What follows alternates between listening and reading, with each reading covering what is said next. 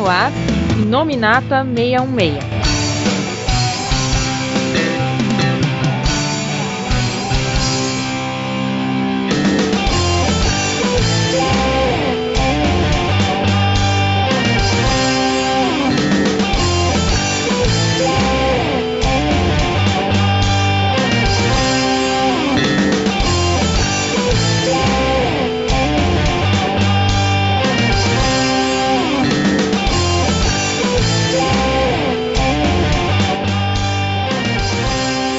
Olá, olá pessoal, estamos começando aqui mais um Inominata 66. Eu sou o Coveiro e aí a gente está nessa contagem regressiva para o podcast comemorativo de número 200. E a gente praticamente decidiu que esse Inominata 66, o 199, vai ser bem, como se fosse um prequel para essa comemoração aí. E comigo estão. Bom, aqui é o Felga e a gente vai falar de uma viagem muito louca nos anos 70, uma verdadeira discoteca em forma de quadrinho. Todo o clima.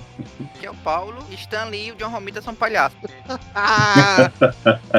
Começar, né? Bom, enfim, pessoal, a gente vai aqui falar nesse podcast. eh, As dicas ficaram meio confusas pra vocês. Enfim, vocês já leram o título, já devem saber. Mas a gente tá falando aqui sobre uma parte muito específica de um personagem que vai ser muito importante pro filme que vem aí em maio, né? Que é dos Guardiões da Galáxia, volume 3, né? Só que a gente vai falar sobre ele aqui nesse Nominata 66, porque a gente vai precisar entender muito da sua história base, principalmente da era em que foi escrita eh, nas mãos do Jim Starlin, né? E desenhada também pelo Jim Starlin, pra falar sobre um podcast que a gente ficou devendo há muito, muito, muito, muito tempo, que é o da Guerra Infinita, mas é a Guerra Infinita dos quadrinhos, né? A gente fez o podcast há um- uns bons anos atrás sobre Desafio Infinito, né? Que é uma história marcante, é uma história que inspirou o, o filme que foi aos cinemas, né? É, de que inclusive chumpinhou o nome de Guerra Infinita, né? Mas era mais baseado no Desafio Infinito, né? No Infinite Gauntlet, né? Ou Manopla do Infinito,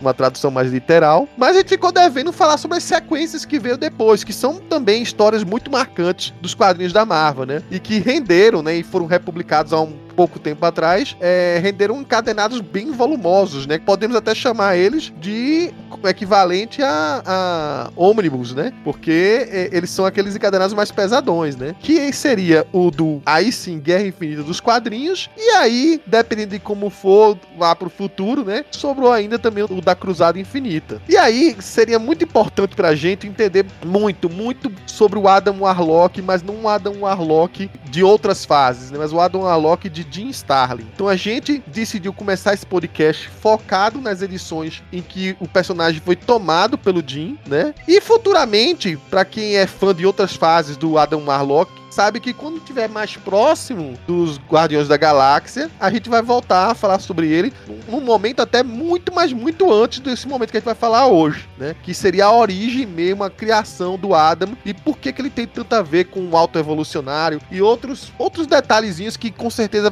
vocês vão ver no filme e que vai ser interessante porque a gente também vai falar deles quando chegar o momento, tá? Então, é, a gente começa a ter esse podcast. Eu sei que assim não, não tem com clareza nenhuma edição que junte tudo o que a gente vai falar aqui e que tenha saído no Brasil. Tem coisas que saíram em pedaços, né? Eu praticamente peguei uma edição americana que traz as, ah, digamos assim, um compêndio, um compilado de histórias reunindo o, o que foi feito pelo Jim Starlin com o personagem. Mas aqui no Brasil tá meio que salpicado, né, Paulo? Nem tanto. O a Abril ela fez um excelente trabalho em compilar praticamente tudo do Warlock naquela saga de Thanos. Inclusive a saga de Thanos deveria ser chamada saga de Thanos e Warlock, porque sim. o encadernado 3 é só do Warlock e o 4 que é, o Thanos volta a aparecer e o 5 ainda continua terminar toda a saga do Warlock. E as únicas partes que não tinham colocado que as edições é 12, 13 e 14, que estão uma cara de filezão que a gente vai falar mais na frente, elas foram é, publicadas na Salvat, que pegou esses dois encadernados é, esses três encadernados da Panini, da Abril e transformou na- em dois encadernados de capa preta. Então, tudo do Warlock foi publicado aqui no Brasil e na ordem bonitinho e ainda colocaram é, e a Abril e a Panini colocaram aquele, aquelas histórias ruins do Stan Lee no, pra quem tivesse dúvida. Então, o personagem originalmente surgiu numa Marvel Premiere lá no passado.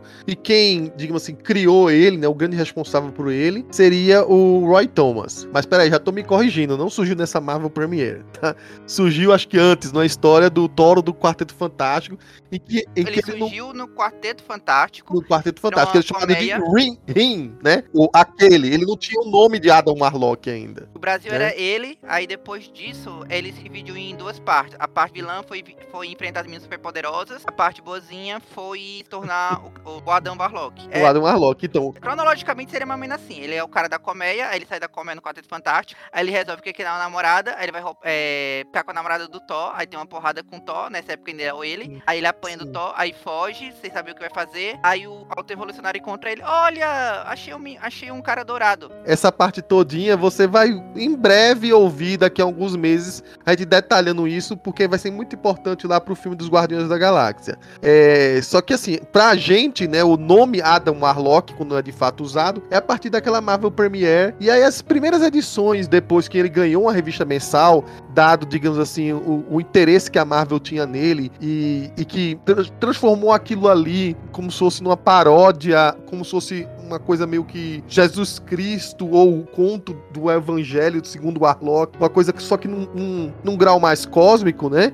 Durou até oito edições daquela, daquela Adam Warlock, a revista mensal, certo? E aqui, quando foi retomada, essa revista, digamos assim, ficou em banho-maria por um bom tempo. E aí, quando o personagem caiu nas mãos de novo e passou pra ser interessante pra um roteirista que chamava muita atenção na época da Marvel nessa, nesse momento, né? E que, por acaso, é o criador do Thanos, né? É, ele pegou, né, o personagem a partir de uma edição lá pelo meio da Strange Tales, né? E pegou ele por umas quatro edições, da 178 até a, a 181, até que finalmente a Marvel falou assim: não, realmente é interessante, tem pessoas que estão interessadas em ver mais. Jim Starlin é um fenômeno, já era um fenômeno na época que começou a escrever, né? Então pega a mensal do Adam Warlock de novo, né? E aí ele pegou meio que continuado, né? Ele não, não pegou no novo volume, porque naquela época era assim, né? Eles não, não renome- renumeravam por qualquer besteira, né? Então ele pega a edição a partir da, da número 9 e segue adiante, que é basicamente o que a gente vai falar aqui, né? É bastante interessante porque, junto com Adam Warlock, que já tinha passado por toda aquela crise na fase do Roy Thomas, de ser ou não ser o Messias celestial daquela no- outra terra, né? E ele já estava bastante resolvido com isso.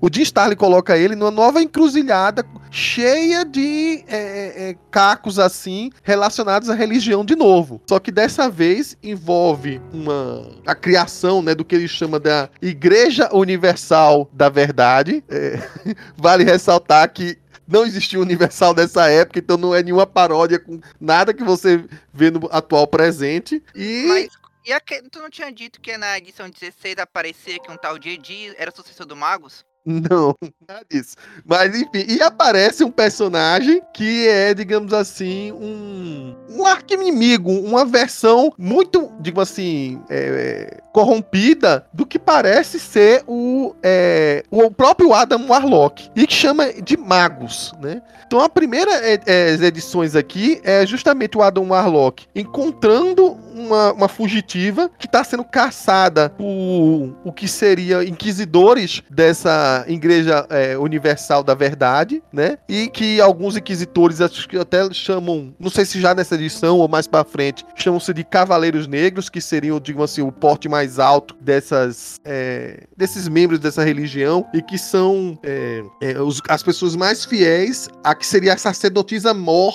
dessa religião, dessa igreja, que eles chamam de matriarca. Aí só pra deixar bem claro uma coisa, e é assim, a... parece uma crítica à, igreja católica, na verdade é, porque não é que o Starling fosse ateu desde sempre ali, ele era, naquela época em específico, ele era um católico, tá, tinha tido uma crise de fé e tinha tornado ateu recentemente, então ele estava com muita, mais muita, mais muita raiva de religiões institucionalizadas. Aí o que ele fez foi criar uma, uma religião institu- institucionalizada do mal pra ser o inimigo do Warlock. E sem falar que também que ele queria fazer uma brincadeira com as misturas de arquétipos que ele fez. Porque no Capitão Marvel, ele pegou um guerreiro, alguém mais marcial, por assim dizer, mais soldado, e transformou praticamente num Messias cósmico, com a ciência cósmica e tudo mais, alguém mais espiritualizado, mais elevado. Agora ele pegou um personagem que já tinha uma- um arquétipo messiânico já que o Roy, que o Roy Thomas tinha colocado, e queria colocar ele contra uma religião, ser aquele, aquele cara que vai enfrentar a religião em si.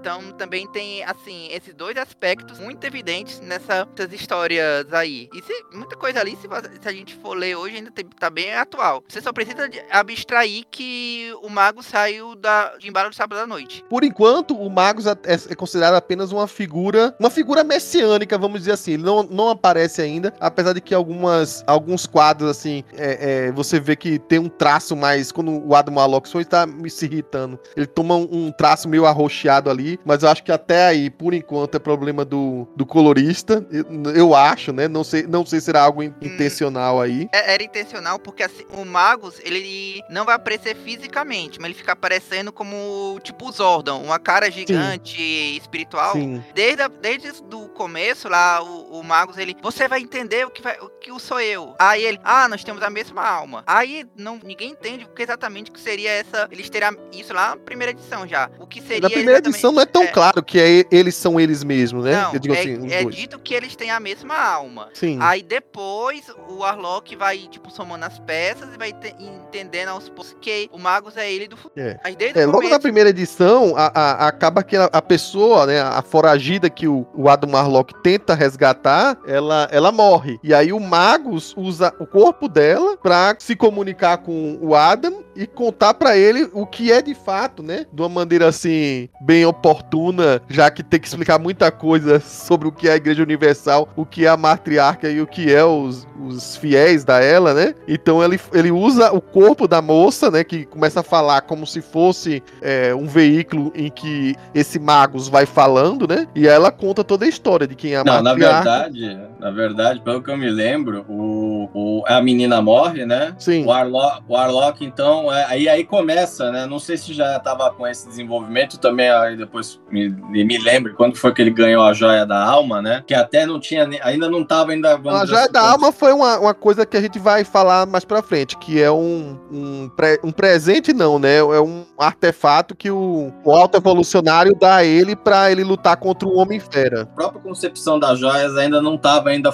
totalmente formada com o que a gente tem é, hoje, né? Não, só existia a joia da alma, é, por enquanto. É, a joia né? espiritual. Com o Roy Thomas, ela era só, tipo, toma aqui um poderzinho básico pra você. Com o de Stalin, que ela começa a se tornar esse... Primeiro essa coisa mais vampiresca, que pode ter vontade própria e fazer... É, sugar a alma das pessoas, ressuscitar os mortos brevemente, essas coisas assim. E aí, mais no furo só quando os anos 90 que vai ter a conceito da joia do infinito. Mas nesse começo... Não, ele, é, ele chega a comentar sobre joias do infinito aqui. A gente vai ter. Ele, vai chega, ter não, ele chega a comentar, mas não é. Mas ainda não, não estava na formatação.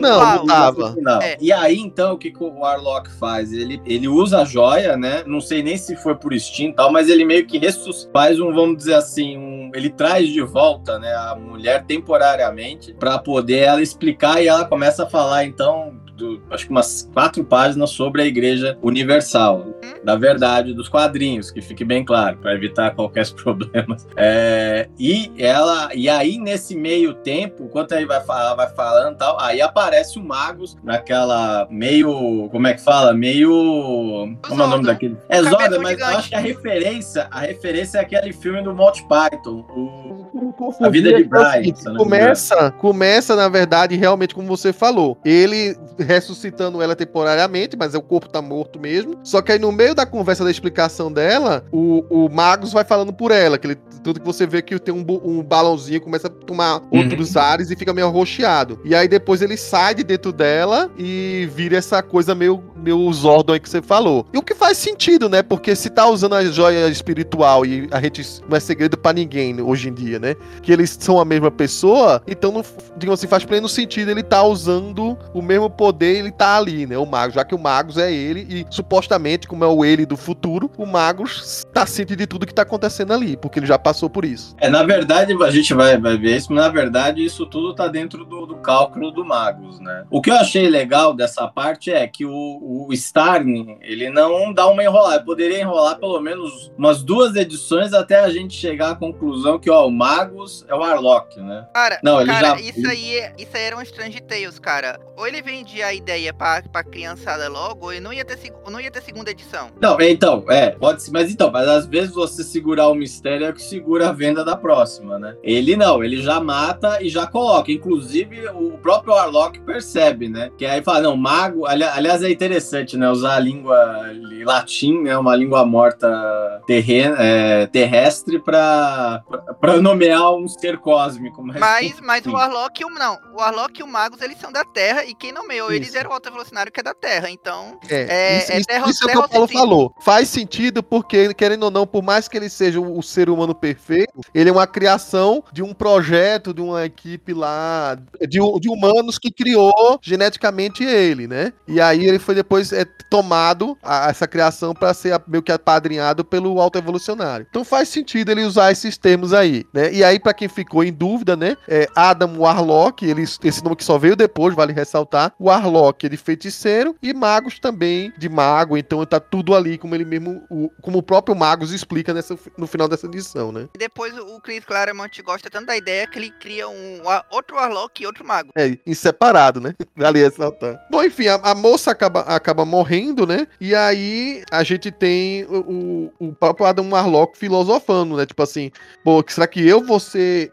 no futuro, ser ele? Será que o meu destino tá pré-determinado a isso? Ele, ele meio que renega de, de tomar essa direção. E ele vai fazer de tudo pra impedir o Magus, né? É, a moça, vingar a moça que acabou de morrer e prevenir, digamos assim, esse grande mal da que seria essa igre- igreja universal tomando o universo e saindo caçando qualquer pessoa que seja infiel à, à crença do Magus, ou seja, infiel à crença dele. Então, querendo ou não, assim, é é muito interessante pra quem leu as histórias, as primeiras histórias do Roy Thomas, é que aparentemente o Adam Warlock estava muito bem resolvido de que ele não seria o Messias de coisa nenhuma e eles seguiriam a vida, é, é, digamos assim, separado dessa coisa de ser o, o representante de uma divindade na Terra, na Terra não, na Contra-Terra, né? E por aí vai. Ele já tinha fugido desse karma, desse, dessa ideia. E aí ele de repente se vê envolto em outra, é, digamos assim, profecia, em que na verdade o, o ele do futuro assume justamente aquilo que ele renegou nas histórias anteriores, né? O cara assume de querer sim ser o Messias, de querer ser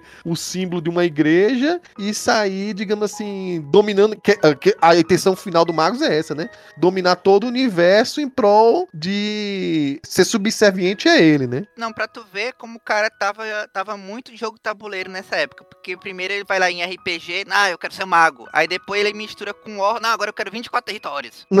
Não é bem Vale bom. só destacar, é, Clóvis, um, que acho que nesse momento o Warlock e ainda não, não entendia. Ele sabia que era uma parte dele, mas ele não, não tinha essa visão de que o cara era do futuro, né? Tanto é, que. Ele só percebe quando ele vê a cara do Magus e, meu Deus, meu sonho de ser Black Power deu certo. Aí eu sou ele do futuro.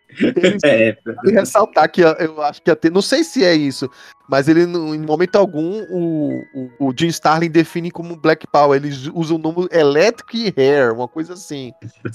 Uma ia ser coisa a moda da discoteca. devia ser a, a, a moda de discoteca. Então, pra deixar claro que talvez o visionário Jim Starlin já não tava achando, poderia ser alguma apropriação cultural aí que não deveria ser. Não, enfim. É, o, que eu, não, o que eu acho é que ele queria, assim, uma coisa que pra mim, pelo menos pra mim ficou meio óbvio ali, é que ele queria, que- ah não, faz sentido também, esquece, é, eu ia falar besteira, que eu pensava que, porque o cabelo do Magus, ele é branco, aí, ah não, ele tá querendo, tipo, fazer que nem alguns contrastes que algumas pessoas, é, autores fazem, ah, se o cara é dourado, o rival dele é prateado, uma coisa assim, mas roxo é contraste de amarelo, então faz sentido também ele ser Tá, roxo. mas, é- mas, é- mas, ele, é- mas ele parece prateado. em Algum, É, é, assim. vale ressaltar, esse- essa cor dele só surge quando ele surge completamente ao vivo aí na frente deles, né? Por enquanto, essa essência é toda verde e amarela, né? É como se fosse uma Então, projeção astral.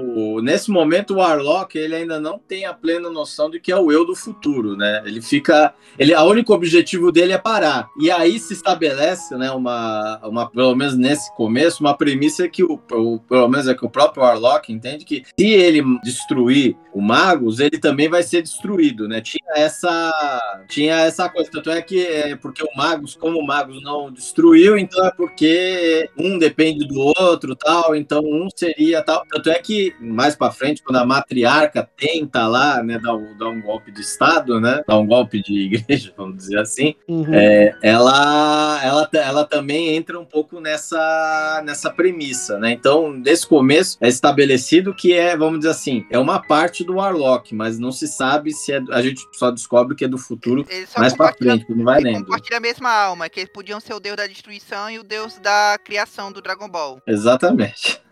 E vale ressaltar que essa- essas cores que ele tem, que ele não apareceu fisicamente ainda, são as cores que geralmente se associa à joia da alma, né? Ou a joia espiritual, depende de como- que momento você lê. Porque é tudo meio esverdeado por enquanto aí. Então, é mais uma vez, é, dá pra entender que eles são realmente ligados, inclusive pela, até, até pela joia da alma, né? O, a matriarca, ele, o Felga fala, não, mas mais na frente. Não, cara, é na segunda edição. Eu acho que a, a a primeira cena dela, que ela parece sem ser alguém falando que ela existe, a primeira cena dela de verdade é ela. Ah, se o Magus. Não, se a gente matar o Warlock foi preso. Se a gente matar o Warlock, o Magus.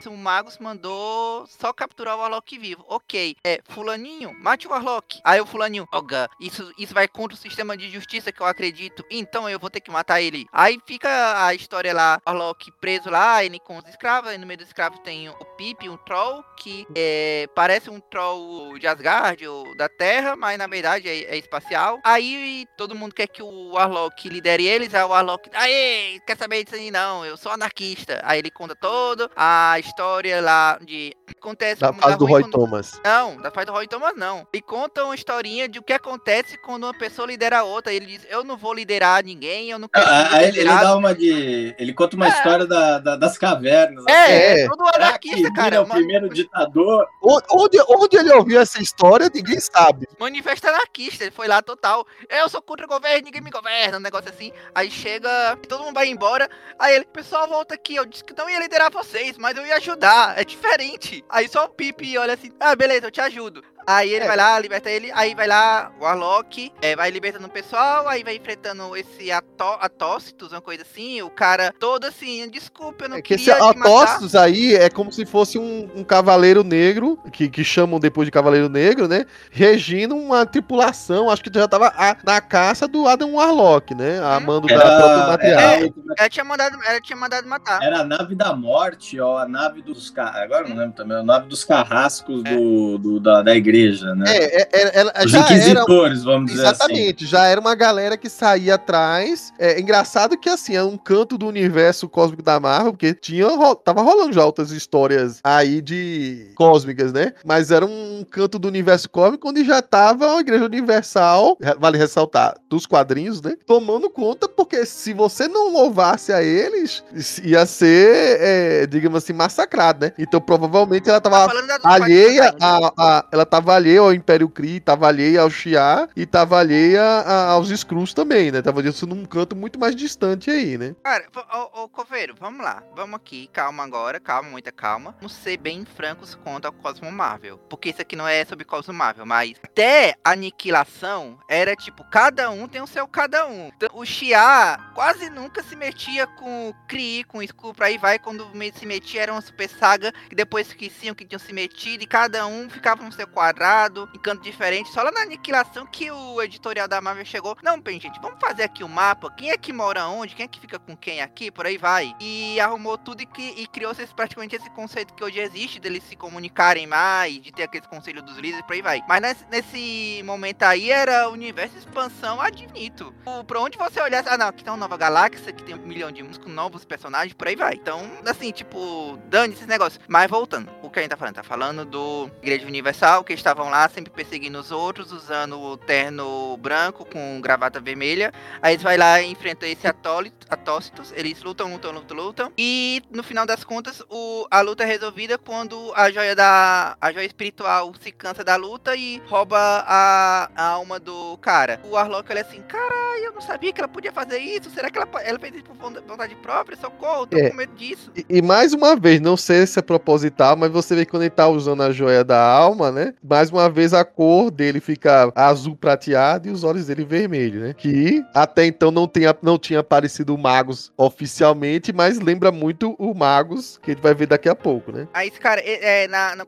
na página seguinte, ele toca na joia e lembra do Magus. É, é muito descarado que o plano dele era esse mesmo. Aí ele vai lá e encontra lá os escravos estavam libertados e faz mais um discurso. Seja anarquista, vamos lá, libertem todos os seus planetas, vamos lá, se governem a si mesmos, isso aí, acaba, acaba tudo, anarquia, uhul. Aí ele pega uma nave e vai embora, só que nisso o Pip já tava dentro da nave, aí agora eu vou ser o o alívio cômico coadjuvante dessa história. Aí vamos lá e continua a história. Um, um dos detalhes é, a gente percebe o, o, que, a, que essa igreja dos quadrinhos, ela não, ela não toleraria raças não humanoides, né? Tanto é que os companheiros ali do, do, do Arlok, né? Sim. Tem um monte de raça que eu não. Eu confesso que eu não lembro se, se, se já apareceu em outros momentos. É a cara sem braço, assim, sabe? Enfim. Do larva, é... um cara que só tem perna, um que só tem cabeça. Isso, é. Então, e o Pipe se escapa dessa, vale ressaltar, né? O Pipe, ele, como falou o Paulo aí, ele é, não é o troll que a gente vê lá do Senhor dos Anéis. Ele lembra mais um Hobbit, vale ressaltar. Que não tinha, digamos, é. essas influências todas na época e o Jim Starlin criou ele meio como se fosse. É, é quase um, um, é um Hobbit se fosse do George R. R. Martin, porque o cara não larga um charuto. É, e, e na verdade ele tem um quê daquele, daquele. Não sei se foi proposital também. Daquele bichinho lá é, da Uma Noite de Verão.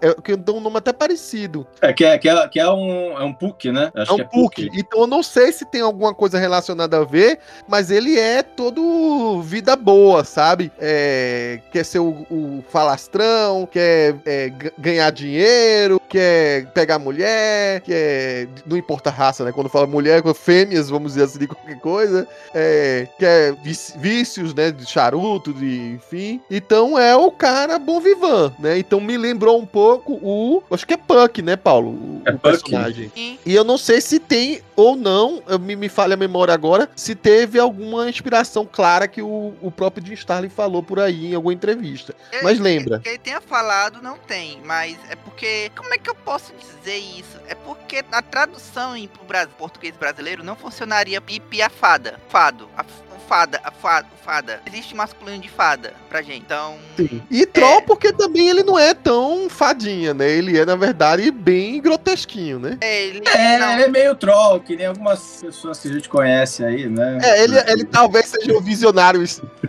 o visionário de Estado. o visionário de, de Estado, Maria. É, então, não, você, tem um, você já tá juntando a Igreja Universal e o troll de internet. Eu tô com medo de onde vai terminar essa história. Hum, vamos continuar. Continua aí, Paulo. Continua aí. Segue vamos continuar você, que eu quero agora que o Felga assuma, porque na edição que segue aqui do Strange Tales, 180, a gente vai ver que o, o Adam Warlock vai se submeter a um julgamento, né? Bom, então vamos lá. Eles vão, eles acabam então, o Pip, né, e o Warlock, eles vão pro chamado Homeworld, não sei como foi traduzido aqui, que é a, o planeta, né, onde tá, vamos dizer assim, a sede, né, sede principal da Igreja Universal da Verdade dos quadrinhos, que fique bem claro, né? E aí começa, né, a, a, a, vamos dizer assim, eles precisam se infiltrar lá, num, vamos dizer assim, no lugar onde estaria o Magus, né? Uhum. Passar por uma série de defesas tal. E, e, e assim, o, o Arlok consegue com uma certa facilidade, né? E aí acabam se separando o Pip e o Arlok, né? O Pip acaba ficando no bar, no bar e o Arlok vai tentar resolver a, é, as aí, coisas, né? né? Porque o, Arlok, o Arlok não queria esse companheiro aí, o que foi. Aí deu uma Isso, é, o né? era, queria só eles. É, enfim, mais para frente, né? É, até a, a, separação ela tem um motivo, porque mais para frente vai entrar uma outra personagem que também é muito importante hoje, né, para o universo cósmico, né? E que tem bastante fãs atualmente por causa dos filmes do Guardiões. Né? Ele então vai, começa a passar as defesas, começa a passar com uma certa facilidade e tal, e ele acaba então encontrando lá com a, com a matriarca. Nisso a matriarca já estava tentando fazer um plano. Primeiro, ou destruí-lo, né? Porque aí com, com com isso, ele conseguiria destru é, destruir o Magnus, aí ela assumiria o poder. Mas aí ela percebe que o melhor caminho é tentar é, escravizá-lo, né? Tentar é, dobrar a, vo a, a, vontade dele, né? O que acontece é o seguinte: o, o Magus ele ocupa a posição como se fosse, vamos deixar bem claro aqui, como se fosse a, a entidade é, humana ou encarnada a ser louvada, como se fosse o equivalente a Jesus. Fica bem claro desde a época do Roy eu, acho, eu, eu acho que Seria não, isso. Acho que, no, nesse nesse momento, é, Hum. quando ele ainda só tá com a cara e tal, a- a- a- é uma entidade quase que abstrata mesmo. Sim, não sei, mas assim, pra, pra eles que adoram, é como se fosse a figura, Sim, é, sim. é, digamos assim, É, é personificada esse, o de, uma, é esse. de uma divindade, entendeu? E aí o que acontece? Ela sendo, vamos dizer assim, um, ciente disso, e ciente que o Adam Warlock é o que ele iria ser, ela falou assim: e se eu pudesse controlar e eu dizer, na verdade, o que, que essa entidade pode fazer? Eu dobrar. Então, ela pensou assim: o Warlock, ele é, ele é digamos assim, o, a, a largata da borboleta, vamos dizer assim. Se eu puder controlar ele aqui quando ele tá ainda muito novo, muito jovem, do que ele se tornará. E eu puder manipular e eu dizer o, o que deve ser o Magus. Então, foi basicamente a ideia dela, o plano dela, né? E, e aí, assim, aí tem duas. Aí vamos dizer assim: esse plano se, eh, se desdobra em duas etapas, né? Uma é um julgamento, ela, ela abre lá o chão e aí o Warlock cai, né? E cai dentro de, uma, de, um, de um tribunal, né? Aí tem lá um juiz, um, o advogado dele é um olho sem boca, ou seja, sem completa defesa, né? O, aí temos o promotor, né? Que é, que é só a boca. E o olho vive dormindo. É, exatamente. Não, é, exatamente. E aí então começa o. Lá, então, ó, você vai ser julgado aqui por crimes, heresia, tal, um monte de coisa lá. O juiz, que é o. a- é o- como é que é o nome do juiz? É, É, é, tem um outro nome, acho que. é Krator. Krator, que deve É o ser. grande a- inquisidor Krator. Paralelo grego de poder, né? Krator em, em grego é. Kratos, né? Krator. Kratos é poder em grego. Em God of War. Também, é, quer dizer, poder, ou quer dizer, vão matar todos os deuses sendo careca. É, é isso depois ver mais pra frente. aí, aí, por enquanto, o, o Matador de Deuses aqui é o Warlock, né? De acordo com um dos, dos vários títulos que ele se auto-intitula ao longo do, do- dos quadrinhos. Mas aqui, então, aí, aí começa o julgamento. Aí a primeira coisa que o Warlock faz é tentar sacar uma carta de foro privilegiado. Ou seja, ele fala o seguinte: olha, esse juiz não é. Você não é. Você não tem condições de me julgar, você não é competente para isso, como a gente fala na linguagem jurídica. Eu não reconheço esse tribunal. É, exatamente. Ó, eu sou equivalente ao Magus. A única pessoa então, que pode me julgar é o Magus. Aí a moção foi rejeitada. Por quê? Porque não foi apresentada pelo advogado dele. O advogado dele é só um olho com uma boca. Eu fico imaginando o que, que o Jim Starlin estava passando por aquele momento que envolvia advogado. Você nota que ao, longo do, do que vai é, lendo essas histórias, você vê que tinha muita coisa paralela que certamente o Jim Starlin tava sofrendo na vida pessoal e ele, ele pegava a armadura dele todinha e jogava nas páginas, né? É, Então, Nossa, porque, é, porque cara, é, é, assim, tem, deve ter, deve ter lá os seus significados por trás, né? O olho, a boca. E aí tá lá, o promotor acusando, não sei o que, tá, aí o juiz fala, culpado, né? Aí o Warlock Não, fala, não, tem um não júri popular, tem um monte de gente que parece como se fossem os robôs É, então, é, o e júri. vira, é, vira os então, é dedinhos pra baixo e diz É, tem. Então, é, tem um monte de gente que não tem a mínima autonomia, nem a coisa simplesmente só pra dizer que, é, Tem que ele é nem rosto, culpado. Tem nem rosto, é como se fosse Nem um nem rosto. Cara, é, é- é- é- tem, tem uns simbolismos ali por trás que só o Starling sabe explicar. No final, vamos dizer assim, o julgamento termina tal, e o Warlock parte pra porrada, né? Só que o partir pra porrada dele libera a, de novo, né, a, a joia, né? A joia, de novo, faz, é, vamos dizer assim, absorve, né? Tinha absorvido lá o outro capitão, né, lá da, do- dos Cavaleiros Negros, e agora, né, absorveu o juiz. Então aí o Warlock tava meio que uma fase tipo vampira, né? Daquela época que ela não controlava Sim, os poderes. Tava ao redor, né? Saiu absorvendo todo mundo, né? Isso aí, e tipo, aí a confusão tal. Vale lembrar que quando ele, ele absorveu lá o capitão, ele aprendeu algumas coisas sobre o, o Magus, e da mesma forma, quando ele absorveu esse cara, ele é a alma, né? Vamos dizer assim. Ele também aprendeu mais algumas coisas sobre esse cara. Então, nessa edição também vale ressaltar o seguinte: o, o, o Adam Warlock, nas últimas vezes que usou e, e saiu absorvendo, a primeira vez ele se chocou, né? Que não absorveu e ele viu, nossa, é, ela não fazia isso, é, ela tá se tornando uma coisa vampírica, porque ele sente a alma da pessoa entrando nele e, na, na verdade, se concentrando na joia. E em algum momento do começo dessas histórias, ele ele tenta tirar pra ver, vou tirar essa joia. Uhum. Quando ele tenta, ele desmaia e quase morre. É o Pipe que, ele balbuciando, né? O Pipe pega a joia e coloca nele de volta. Então ele, ele- a joia tá tão vampírica porque ele não tem como não ser mais o Adam Warlock sem ela, entendeu? Tá um dependente do outro, ou seja, é- é- ele continua vivo, a joia não sugou ele, mas a joia, digamos assim, deixou ele de um jeito totalmente independente. Ele não Uhum. existe vida, sem, de- vida de Warlock sem ela. E aí ele meio que tá cada vez mais abraçando essa ideia de que, então, já que eu tenho que ser isso, eu vou ser. E, e se eu preciso pra derrotar meus inimigos, em última instância, eu preciso usar ela e sugar as almas dele, eu vou sugar. Então ele tá seguindo esse caminho, mesmo ele, ele, ele achando ruim, né? Uhum. E aí, no final das contas, é, ele fica sobrecarregado, desmaia e a matriarca chega lá, né, pra, pra executar a segunda parte lá do, do plano, né, vamos dizer assim, de deixar ele maluco, né, e agora parece que... Ele porque primeiro ela queria prender ele, né? E, e não prendendo ele, digamos assim, num jeito formalizado, né? Ela vai tentar de outro jeito na próxima edição. Só vale lembrar que entre no corpo do julgamento, o Pip tá lá no bar, tal, se mete numa encrenca lá com um dos caras da coisa, e ele, aí ele acaba sendo salvo, né, pela Gamora, né, naquele visual total dos anos 70 dela, né? E, e ela precisa, vamos dizer assim, da ajuda dele para poder resgatar o Warlock, porque um mestre, que nessa época era mistério, né, tem um mestre que tá se opondo aos planos do, do Magus, né, que é, vamos dizer assim, é o, a- é o fator inesperado aí, né? Ela tava atrás, digamos assim, do, do que seria o Magus. E aí o Pip, meio que na conversa, diz que o, o Adam Warlock também tá atrás do Magus. Então, assim, então temos objetivos em comum. Até então, pelo menos da informação da Gamora, não exatamente do Thanos, né? Mas ela não sabia que o Adam Warlock e, o- e o Magus eram o mesmo. Ela vai descobrir isso no decorrer do caminho. Bom, e aí o seguinte, o, o Adam, depois que ele suga o, o Krator, né? O juiz, ele tem um, digamos assim, um, desmaio. ah, e aí é quando a,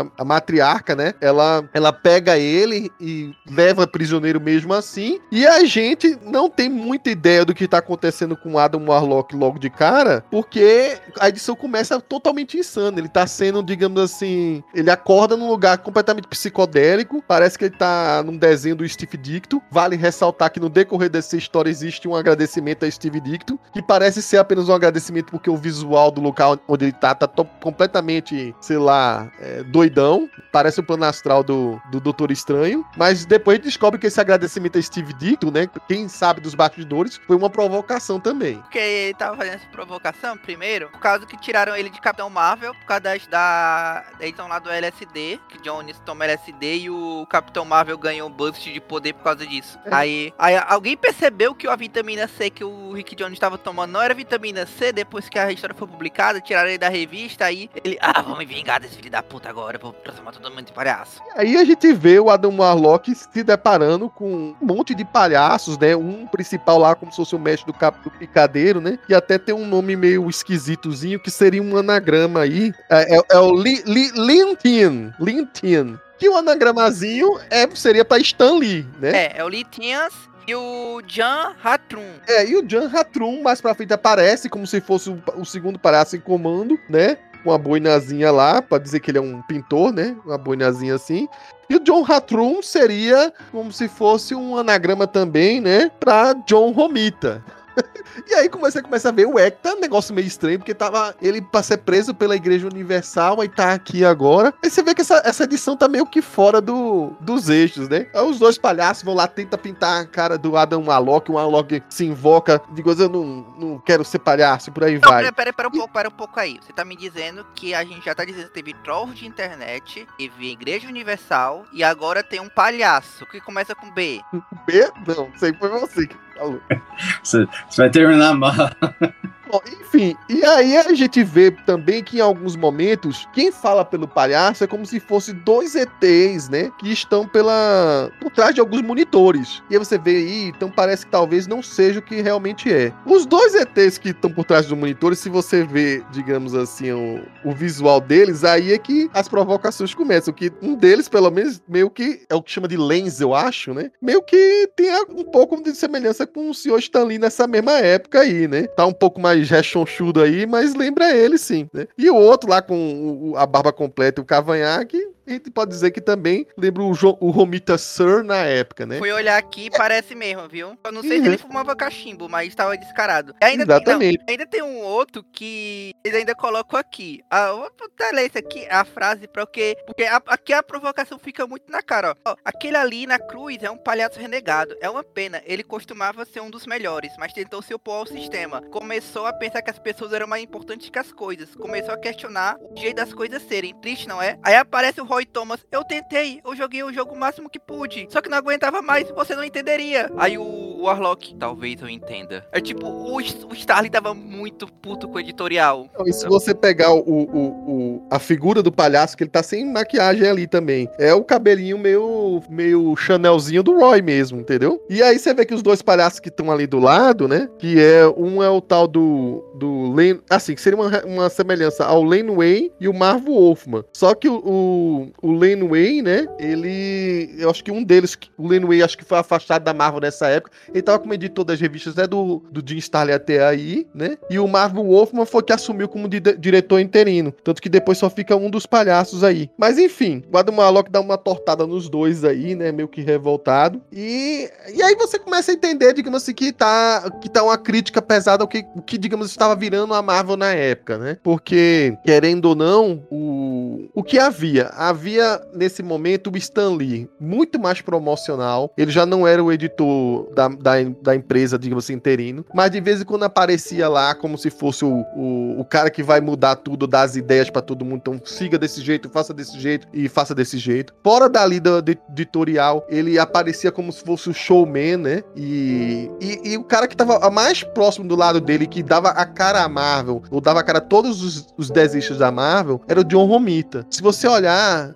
é, teve aquele livro clássico de como desenhar de um jeito Marvel, como se a Marvel tivesse que todo mundo desenhar de um jeito padrão. E quem é que era o desenhista que o Stan Lee é, convocou, né? E disse: olha, esse é o nosso exemplo do Marvel Way. Era o John Romita. Então, meio que ele tava, mais uma vez, é, colocando um cara lá em cima. Não era mais o Jack Kirby, né? Era, era o John Romita colocando lá em cima. E os outros lá estavam meio que seguindo, tendo que seguir o Marvel Way. Que história é essa? Então já tava criando um pouco de raiva lá pro, pros outros, né? E, e pra dizer, vai seguir tudo enlatado, vai seguir tudo do mesmo jeito, seguindo essa formulazinha. E cadê a originalidade? E cadê aquela época que a gente tava lendo quando você não tava muito olhando pra gente e que surgiu história- histórias bacanas e por aí vai? Então ele tava numa fase assim muito revoltada com o Stan Lee, mas depois eu acho que deve ter amenizado ou alguém botou panos quentes, não sei. Só pra contextualizar, nessa época os editores eram editores chefes eram uma, era o Lin Win, o Marvel Wolfman, eles tinham entrado, eles tinham entrado na editoria chefe. Um, a- o Lin era só das histórias coloridas e o Wolfman era daquelas preto e branco que a Marvel fazia, terror, ficção científica, coisa assim. E eles tinham entrado puxando um tapete do Roy Thomas. Por isso que ele- o Roy Thomas é colocado como um cara que foi crucificado porque era contra o sistema. Porque o pessoal começou a, a puxar o tapete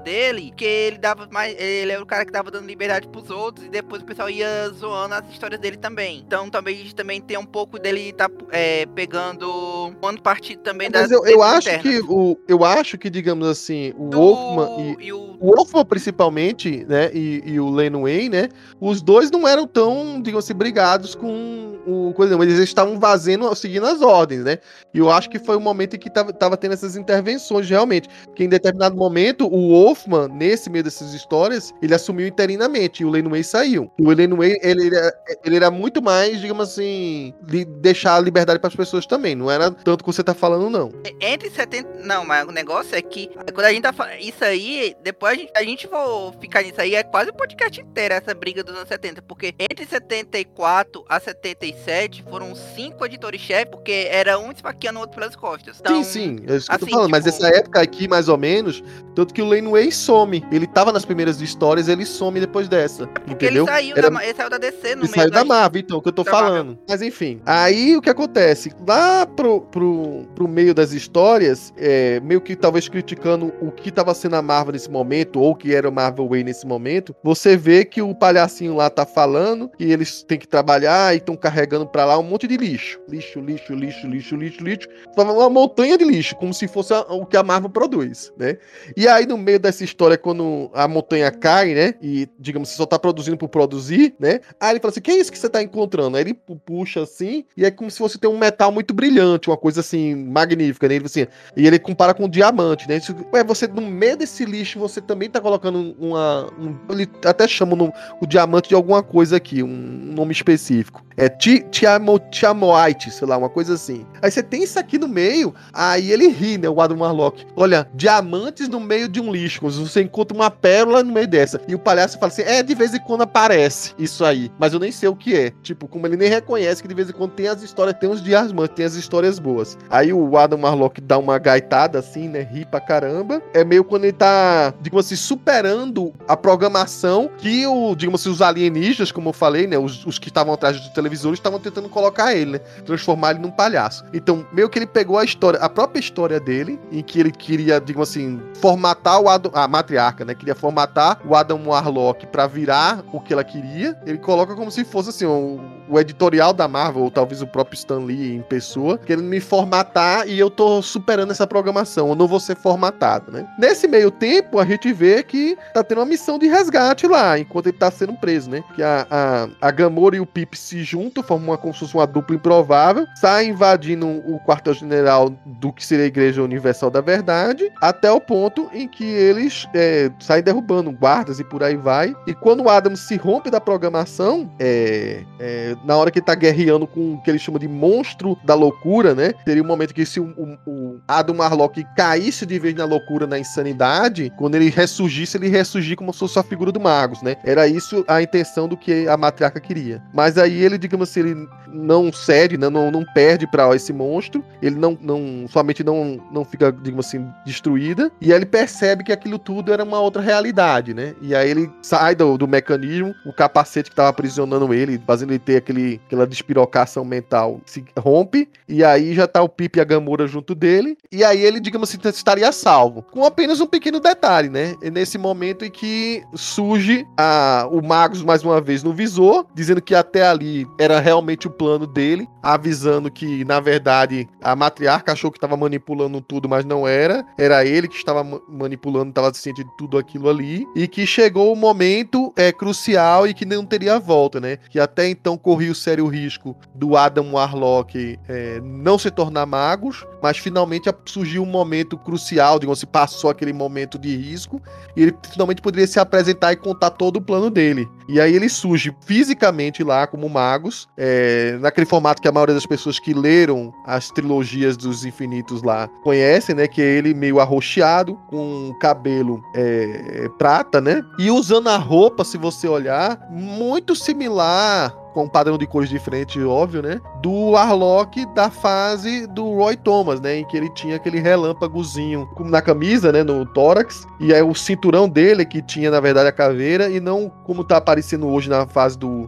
do Jim Starlin, né, em que ele aparece mais como se fosse um cara de capa, é sem esse símbolo, né, e o, a caveirinha é apenas o, um, um colarzinho que prende aqui, né, como se fosse um pingente, né. Então ele falou que na verdade agora ele tinha vencido e o Warlock tinha perdido, né. Bom, aí a gente tem um pouco agora do que seria, na verdade, o clímax dessa fase aí, dessa, dessa, desse confronto com magos, né? Com o eu maligno dele, e agora a gente começa a tomar cada vez mais ciência de que é Ares do futuro, né? Que é a versão futura dele o Magus diz que tudo, tudo que ele já passou, ele, ele lembra. Todo, tudo aquilo ele lembra. Ele é capaz até de repetir as falas que o, o Alok ia falar, né? Deixando o Marlock ainda mais perturbado. Fala de que ele tá mais ou menos ciente da traição da matriarca. É, a única coisa que ele não estava muito ciente é da pequena intromissão ali do que seria aqueles dois ínfimos insetos ali que estavam tentando mudar o plano, que seria a Gamora e o Pipe ali. Mas de resto, tudo aquilo ali estava seguindo de acordo com o plano. Por detrás ali da Gamora, a gente começa a ver um rosto, uma voz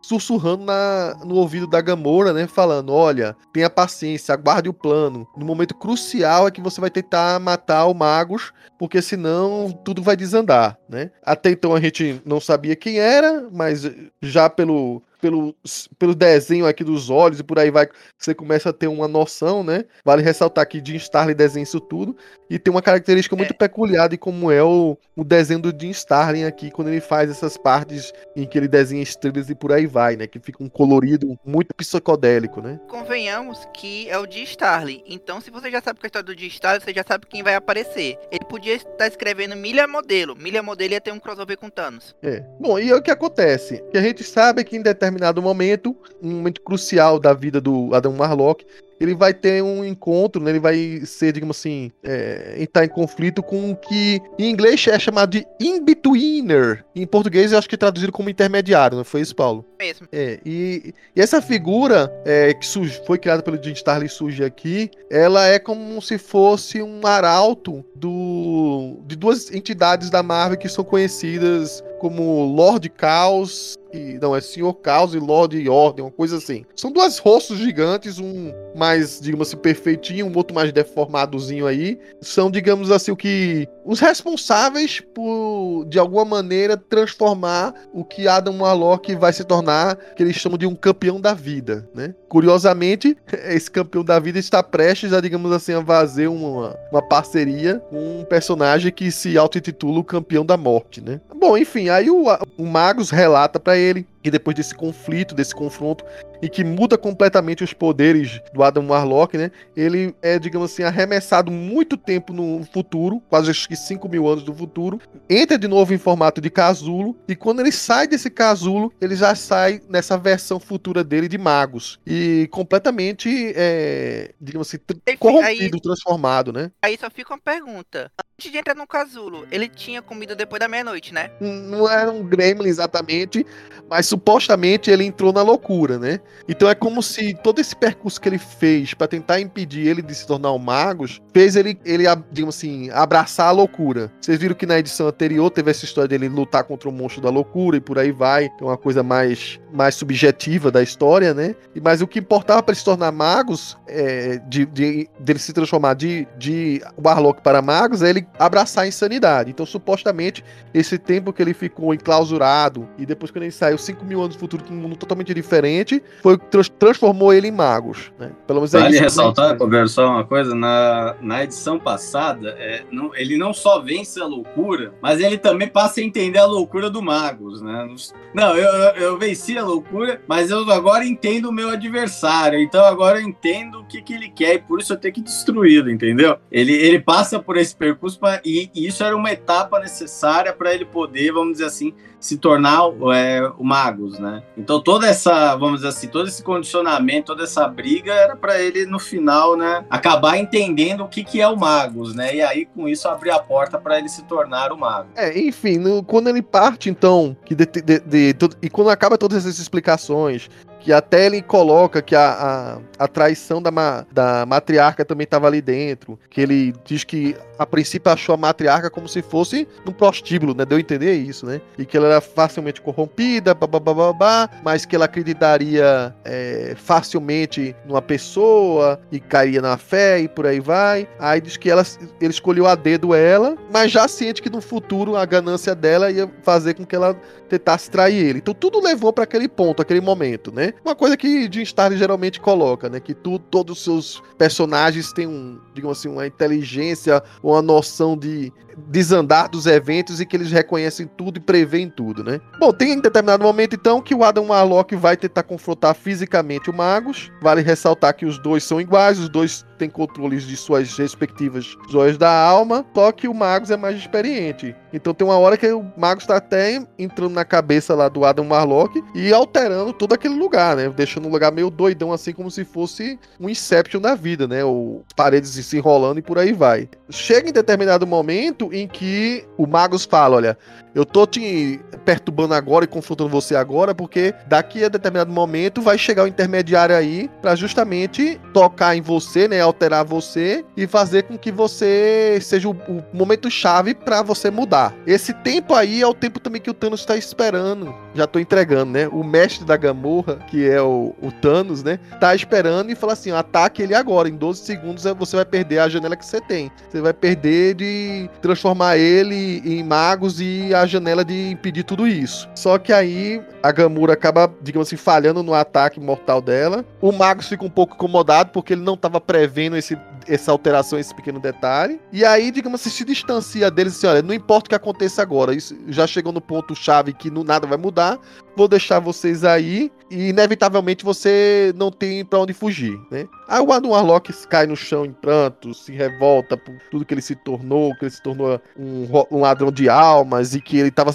É, cada alma que ele tava roubando, ele mal tava percebendo que tava também ganhando a loucura e tava se corrompendo com isso e por aí vai. Magos, nesse intermédio aí, ele vai lá fazer uma visitinha com a matriarca. A matriarca meio que tenta convencer ainda da, ela da fidelidade que ela tem ainda por ele mas ela tá na cadeia lá, presa, ele não, enfim, não, não solta ela. Enquanto o Mago está contando vantagem, né, que tá tudo bem, abre-se um portal e aí sai o Thanos, né? O Thanos dizendo: "Olha, nada tá perdido, a gente perdeu só esse detalhe aí, mas ainda há um jeito de derrotar o Magos". Enfim, chega nas edições que se seguem, né?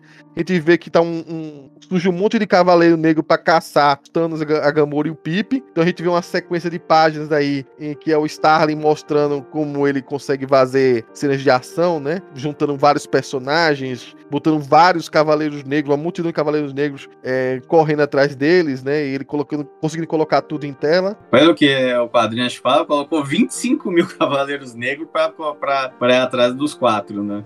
Eles são fanáticos religiosos, né? Que não, sem, sem pestanejar iam fazer o que o Magus queria, que seria é, destruir, digamos, os outros e deixar o, o, o Adam Maloca a mercê do intermediário. É estranho que o Star, até o Starling, ele coloca, deve ter se arrependido depois de fazer isso. Ele coloca o Thanos lá soltando um raiozinho de poder genérico que não era pra ele ter, porque né, ele, assim, na construção que foi feita de, do personagem, não tinha nada que saísse dando raiozinho de poder. Aí depois, lá na. Já quando teve a Thanos Quest, aí a morte dá para ele poderes cósmicos, ele fica mais poderoso, até que vai. Mas nesse daí ele parece, assim, saído de qualquer é, tão genérico do, da fase do quarteto do Lee Kirby. Tipo, não, eu sou super resistente, eu sou super forte e eu saio soltando raiozinho pelas mãos pelos olhos. É, nessa fuga deles, o Adam Marlock acaba parando né, caindo num poço, onde ele se depara com a matriarca. A matriarca, pelo visto, é, foi deixada para morrer nessa, nesse lugar, porque ele já tá sangrando.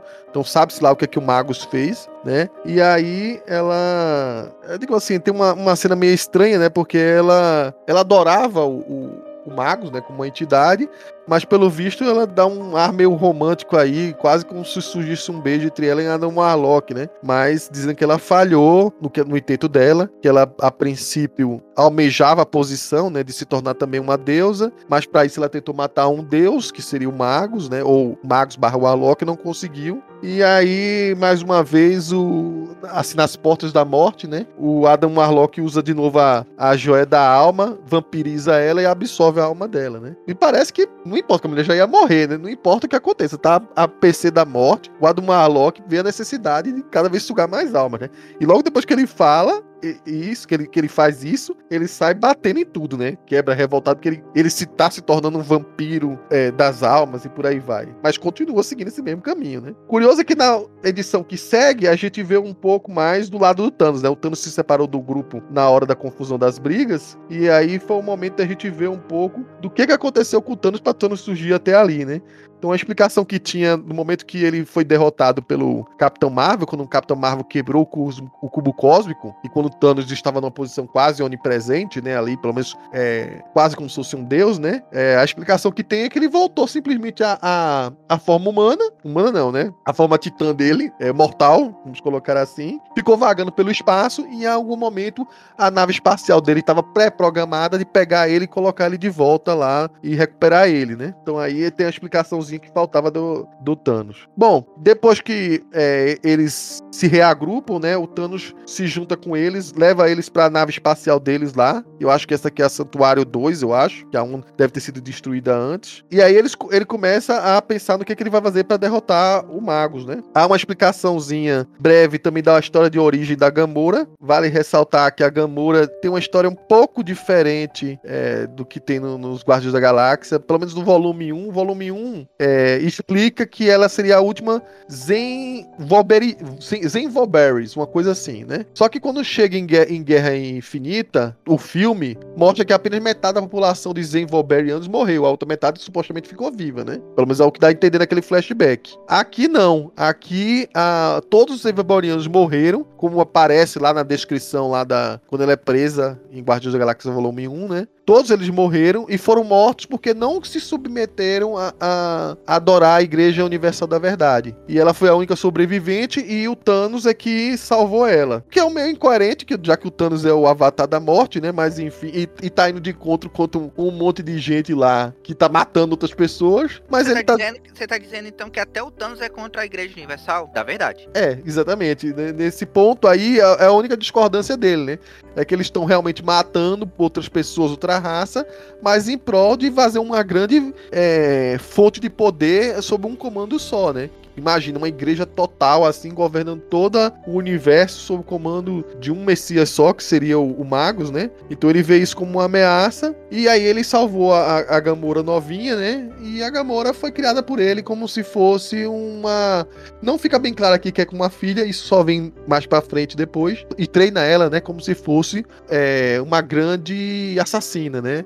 Se torna a mulher mais mortal do universo, segundo a descrição aqui do, do que o, o Stalin escreve, né? Porque não existia Fênix Negra nessa época, né? Então. Não existia? 75, 76 não tinha, né? Porque não tinha. Eu fui fazer a piada depois que eu fiz as contas. Uhum. E aí a gente vê no final dessa edição aqui que o, o Mago se dá conta de que o Adam Warlock saiu lá do quartel-general, sumiu, né? E que foi resgatado e salvo pelo Thanos. E aí ele fica irritado, né? Thanos, ele de alguma maneira sabe quem é o Thanos e se irrita que foi enganado porque tinha esse vilão secreto, né? Esse antagonista secreto agindo contra ele. E aí eles vão, então a gente vai agora é, fazer de tudo, que a gente Thanos tá maquinando alguma coisa é capaz de impedir meus planos mesmo. Então eles juntam um monte de cavaleiros negros, né, para invadir a espaçonave do Thanos, né? E aí eles chegam com tudo, né? Eles abrem um portal lá. Vale ressaltar, né, que o Magus, em determinado momento dessas histórias, ele diz que tem muito mais poderes que o Adam Warlock porque ele não renegou os poderes messiânicos que o Adam Warlock tinha na época do Roy Thomas lá nas revistas das primeiras edições da, da Contra-Terra. É como se é, ele tivesse os poderes daquele Adam Warlock dessa época. Então, ele é realmente muito mais poderoso.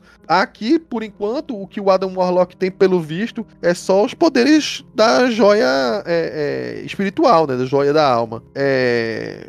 Bom, a gente vê então uma gigantesca batalha aqui, mais uma vez um monte de Cavaleiro Negro atacando, atacando Pip, Gamora, é, o Thanos também. O Adam Warlock, é a única forma dele reagir é sugando as almas desses Cavaleiros Negros. Ele, ele vai atacando e sugando essas almas mais e mais e mais. É, o Thanos tem uma hora que vai parte de encontro, né? Contra o Magus. O, ele diz que, né, que re, renega a verdade que o, o, Magus tem, né? Que o Magus propaga. E o, o Thanos manda o Adam Warlock é, fugir, né? Foge o Adam Warlock, abre um portal, bota ele para outro canto, ele vai e segue de novo por um lugar bem psicodélico. Só que no meio desse local aí ele acaba topando, né? Com o intermediário, né? Só que nessa conversa com o intermediário, que eh, parece que ele tá quase enlouquecendo, né? Que começa uma briga assim, tentando impedir o intermediário de eh, prender ele, né? De, de seguir o destino que ele ia seguir para virar o Magus. Aí ele percebe que ele acha um plano, vamos dizer assim, para dar um jeito de o, o Adam Warlock não virar o Magus. Aí, em determinado momento, é, enquanto de um lado tá o Thanos confrontando o Magus e os outros lá guerreando contra os Cavaleiros Negros, né? O Adam Warlock, é, dentro desse local aí, meio psicodélico, entra por um portal, por uma luz energética lá, e aí consegue fazer o que era necessário para o Magus deixar de existir. E o que é? Ele avança no que parece ser um pouco mais à frente no futuro, né? E aí ele absorve a alma do Adam Warlock para dentro da joia da alma dele no passado. Ou seja, ele prende ele mesmo antes dele se tornar o que vai ser o Magus. Né? Ele seguiu a dica do Thanos, né? Thanos tinha dado essa dica para ele. Que, né, que ele fala assim: olha, meu, o único jeito. Você é o único que pode parar você mesmo, né? E, e fala: olha, você é o único que. Acho que até é fácil, assim, quase que você é o único que pode matar você mesmo. E aí ele consegue lá nessa durante a briga com o intermediário, ele consegue então é, evitar, né, o, vamos dizer assim, dessa vez, né, o surgimento do Magus, né? A gente sabe mais para frente que o Magus é um personagem bastante recorrente aí nas, é, nas histórias, menos, né? É, pelo menos essa versão do Magus, essa versão do futuro. Essa tá versão, né, do, do, do, do Magus, né? É, é, a versão ele... disco. É, não, mas todas são meio disco, né? É, na verdade, você vê que daqui pra frente, né, o Magus é sempre considerado o lado corrupto do Adam Warlock, não importa onde, em que momento do futuro, eles se tornam algum, em algum momento Magus quando ele é corrompido, né? De alguma maneira, ele sai de um casulo aí de repente e sai meio transtornado. Aqui não vai acontecer, porque era a primeira vez que acontecia, ninguém imaginava que o Magus ia voltar, apesar do próprio Jim Starlin trazer ele de volta, né? Porque ele falou, olha, veja só, se o caminho do Adam Warlock no futuro é cada vez ficar mais insano, mais louco, né? E se tornar o Magus, é só eu, enquanto tem um pouco de sanidade, viajar no tempo e eu, num momento crucial, onde for perto da morte, ou quando estiver perto de morrer, alguma coisa desse tipo, antes de eu virar um casulo e ser clausurado e passar 5 mil anos, né? Eu vou lá e sugo minha alma, pronto. Eu mesmo me prendi. Me prendi da joia da alma. E foi assim que ele fez. É, parece ser meio doido, mas faz sentido. O que eu acho legal é porque ele fez um. Como ele precisava fazer um flash forward, contar o final do, do Warlock, ele fez de uma maneira que ficasse a mais. É, é que eu posso dizer? Ele fez da maneira que ficasse mais vaga possível a, pro ano dele. Que eu acho que já tinha uma noção de que ele, ele ia sair da, da revista matando o cara. Porque ele fala, ah não, passou meses. É, você quer meses no futuro aí? Meses, passou uma eternidade, aconteceu um monte de coisa, e morreu isso, e morreu aquilo, e morreu aquilo outro. Aí ele viu que, assim, tipo, não tinha morrido ninguém ainda quando teve que matar o cara, ele saiu matando a, a toque de caixa de uma hora pra outra. E é, fala mais na frente. Não foi breve, porque não. pra gente, ele talvez tivesse plano de ficar pelo menos mais um ano, dois pela revista, e fazendo várias histórias, assim, onde ele ficasse filosofando e lamentando pelas coisas que ele sofreu por aí vai, né? E que ia sofrer. Mas por enquanto, não. E acabou sendo breve realmente. A revista acho que terminou antes do que ele esperava. Assim, depois a gente pode até falar mais disso aí. Mas considerando que ele tava. Como ele esculhambava lá o editorial da Marvel, eu achei até engraçado que, tipo, eu vou xingar mesmo, é todo mundo bando de palhaço aí. Ninguém leu assim, vamos dar uma revista pra ele, agora vai ser o Warlock. Porque saiu das Strange Tales pra Warlock justamente dos palhaços. E aí o que acontece? O Adam, a gente não tem notícias dele até aqui. O o Magus desaparece, é, digamos assim, nunca, não, não, não mais existe, né, dessa longe dessa realidade aqui. O Thanos, então, ele se torna um personagem que, pelo visto, o Jim Starlin iria usar ainda mais pra frente e teria planos para ele, porque se tornou um favorito dele. Então, o Thanos sai com a Gamora, e aí, quando o Arlok volta, né, que ele volta com o Pip, vale ressaltar mais uma vez, o Pip tá lá onde não, onde não deveria estar chamado, né, ele até vai junto com o Arlok, ele, ele presencia o Arlok é, confrontando o intermediário, né? Então acaba sendo, digamos assim, o, os olhos do, do, leitor aqui, né? E aí, nesse novo mundo onde é, ele aparece e que não existe mais o Magus, também não existe a Igreja Universal da Verdade como ele conhecia. E até ele topa em determinado momento com a, uma pessoa que parece a matriarca, né? Ele disse, mas não é possível, será que é? Mas como, digamos assim, toda aquela, aquela continuidade deixou de existir porque o Magus deixou de existir, então meio que houve uma correção para algumas pessoas, né? Só né? pra algumas, que... porque Pra quem ele esqueceu é, de desenhar. É, é, exatamente, porque o Thanos é ciente, a Gamora é ciente, o Pip é ciente, o Adam Warlock é ciente, né? Não, o Pip não é tão ciente, não. É? O, o Pip, por exemplo, ele não lembra da matriarca, por exemplo. Ah, é, ele... em algum momento acho que o Thanos comenta que só as pessoas mais próximas que presenciaram aquilo tudo é que vão se lembrar disso. É, então, é, a, a, realidade meio que se reconfigurou, né, com a saída do Magos, mas ainda tem a igreja, ainda vai ter a igreja, vai ter tal, é. enfim. É, vai ter, mas só não é o Magos que tá sendo adorado, né? Agora é o, é Adi. É, tanto que a Igreja Universal da Verdade, ela existe mais pra frente nas histórias do Tiago Embret, né? Ela Cara, é, é, é, utilizada. Que susto, pô. Foi susto. Porque tu falou, não, porque você tem que lembrar que depois a, a Igreja Universal ela existe realmente mas.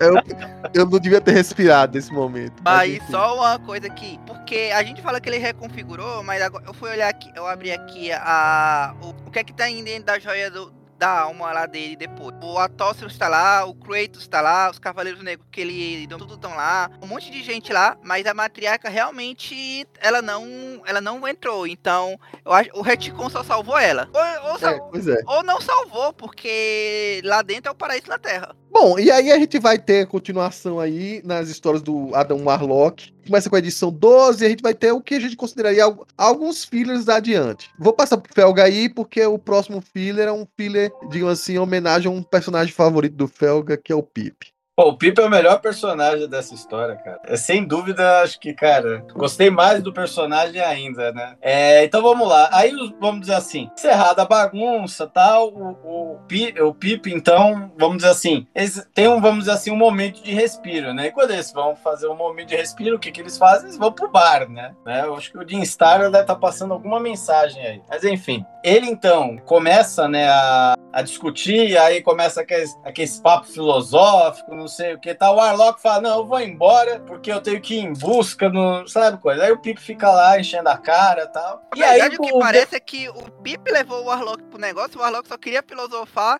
aí chegou assim: Ah, não tem ninguém aqui pra filosofar, vou embora daqui. é quase isso. Porque eu, é quase é, isso, mano. É, o cara, é sério, eu nunca vi uma pessoa tão, tipo, deslocada no bar quanto o Warlock. Não, é, mas bom, o Warlock fica deslocado em qualquer lugar, cara. Você começa, você fala assim, não, ajuda a liderar aqui uma revolta. Não, aí começa, né? o Adam Warlock virou pro Jim Starlin o que o surfista prateado era pro Stan Lee naquelas histórias de filosofar sobre a existência da vida, a nossa existência no mundo e por aí vai. Né? É, então.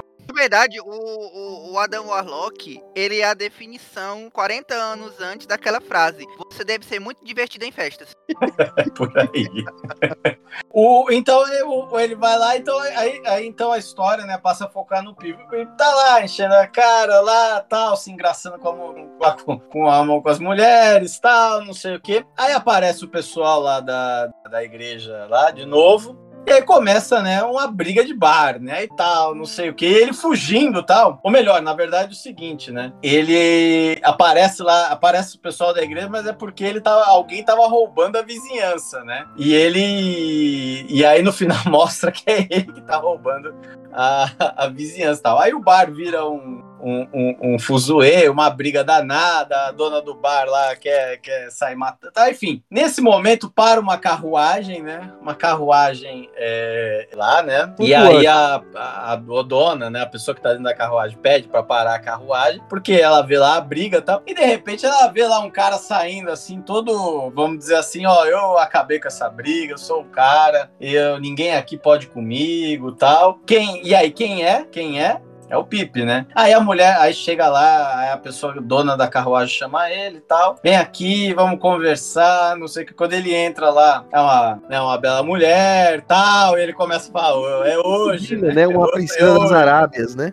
É, com to... é, exatamente, né? E aí começa tal, e aí ela fala: olha, eu sou uma escrava, eu tô presa aqui. E ele lá, ah, diz mais, diz mais, né? E aí tal, eu, eu posso falar, eu, eu eu quero, quero me libertar dessa situação, ficar com a pessoa que eu amo, tal, não sei o que. Ele lá todo assim, né? Se engraçando. Só que aí eu preciso que alguém me liberte, tal, contra o, o, o, meu, né, o meu feitor, o meu, né, a pessoa que me escraviza, tal. Aí ele concorda, né? Fala, não, fica tranquila, vamos lá, não sei o que. Vai lembrar que a, carruagem, né, quem olha de fora é pequena, mas a carruagem é que nem aquele universo lá do, aquele quarto lá do Reed Richards, né? É maior do que, do que a que É o. que nem a Quem tá chegando do Harry fora, né? Potter, né? Quando você entra na cabana, o Harry Potter expande. É, aí tá. Aí, aí ele. Aí faz, vão lá pra um planeta lá tal. Aí chega lá o cara, né? E ele, ele não tava levando fé que, que, vamos dizer assim, ele tava achando que ele ia se dar bem antes de cumprir, né, o acordo com ela. Só que aí não, ele tem que cumprir primeiro o acordo, né? Aí ele Não, chega ele, ele lá, primeiro ele acha... sofre pra caramba, né? Porque primeiro precisa achar. um- ela tá presa, algemada numa tecnologia. Então ele precisa achar um local onde tem uma ferramenta correta pra tirar a algema dela. Então ele passa por um sufocozinho. Então, é, e ele consegue, né? Ele faz todo um. Lá, pra variar, né? Só trambiques, né? E aí ele consegue lá a chave e tal. Quando ele corta, né, a chave, aí começa a disparar um alarme. Aí ele fala: Mas peraí, que história é essa, né? Você não tinha me falado do alarme. Era pra te falar. ah, eu precisava te falar que tinha um alarme. Aí tal, aí, aí com o alarme ativo, aí vem lá, né, o senhor do, do Lela lá, o escravizador lá, um cara. É o gigolô, pelo visto, né? É, O cara chama-se Pro Boyce. Cara, o Star negócio tem uns esquisito. nomes, cara, do, sabe Deus de onde. Não, e a figura dele, ele, ele, ele é um, um, um, um cara de cabelo amarrado, bigodinho fino, uma, uma camiseta abertona uma- mostrando o peito cabeludo. O cara era Não, é o, o- caricata aí. Sabe aquela, sabe aquele meme? É, como assim? Essa história era pra crianças? O Starling devia fazer lá isso o tempo todo. começa a briga, né? Briga, entre aspas. O Pipe começa uma luta Pela- pela sobrevivência, né? Pra poder tal. No final, ele consegue derrubar um monte de pedra em cara, né? E tal, não sei o quê. Aí fala: agora sim, eu consegui, derrotei. Vou... Quando aparece quem? Quem? Star Fox e leva a garota embora com ele. E o Pipe fica na mão, literalmente, como, como diz o, Aí é porque o a ditado. menina, a menina tinha prometido a ele o prêmio de dar, tipo, um, um lugar de prazer, um negócio assim. Isso. E aí, quando o Pipo assim, chegou minha hora. Só que o lugar de prazer que ela ofereceu era a carruagem dela, onde ela dava prazer para as pessoas. Toma, minha carruagem é sua. Ah, mas não era a carruagem que eu tava em mente, né? Aí surge o, o, o Star Fox, que é o Eros, que todo mundo conhece, que é aquele titã com o poder de persuadir e, e- e deixar as pessoas enamoradas dele, né? Como se fosse o cara que já um pouco atrasado, né? Mas já iria salvar ela de qualquer jeito. Mas o Pipe adiantou o serviço pra ele, então que ótimo. Aí dá um tapinha nas costas do Pipe. Valeu aí, amigo. E, bom, enfim, ele leva a garota embora e o Pipe fica com a carruagem. É. Curiosamente, aqui a gente vê que no, atualmente nos filmes, né, surgiu no final dos Eternos é, uma dupla improvável, né? Que geralmente o Pipe tá associado nos quadrinhos ao, ao Adam, né? E aqui ele, é, no, no filme, ele se associa com o Star Fox, né? Ele tá, digamos, junto com o Star Fox. Então aqui é a história, digamos assim, onde os dois se conheceram, né? Uma, fica aí a curiosidade. Mas eles no- nos quadrinhos não são tão amigos quanto você pensa e não se você só viu o filme, né? E, e essa história também traz o que supostamente, porque eu não confio 100% que seja isso, mas supostamente é a origem do Pip, né? Uma origem muito doida, porque segundo ele fala aqui, ele não é um troll de origem, ele é um príncipe. E que pra Aí, se tornar aí, aí, pra mim, isso aí foi o caô, né? Mas, o caô, né? Porque enfim. outros trolls é que transformam a pessoa em troll, fazendo trollagem com a pessoa. Né? Então, digo assim, os trolls embebedaram ele, enrolaram ele, aí ele caiu de bêbado, quando acordou, acordou virado troll. Troll, do troll. acordou troll.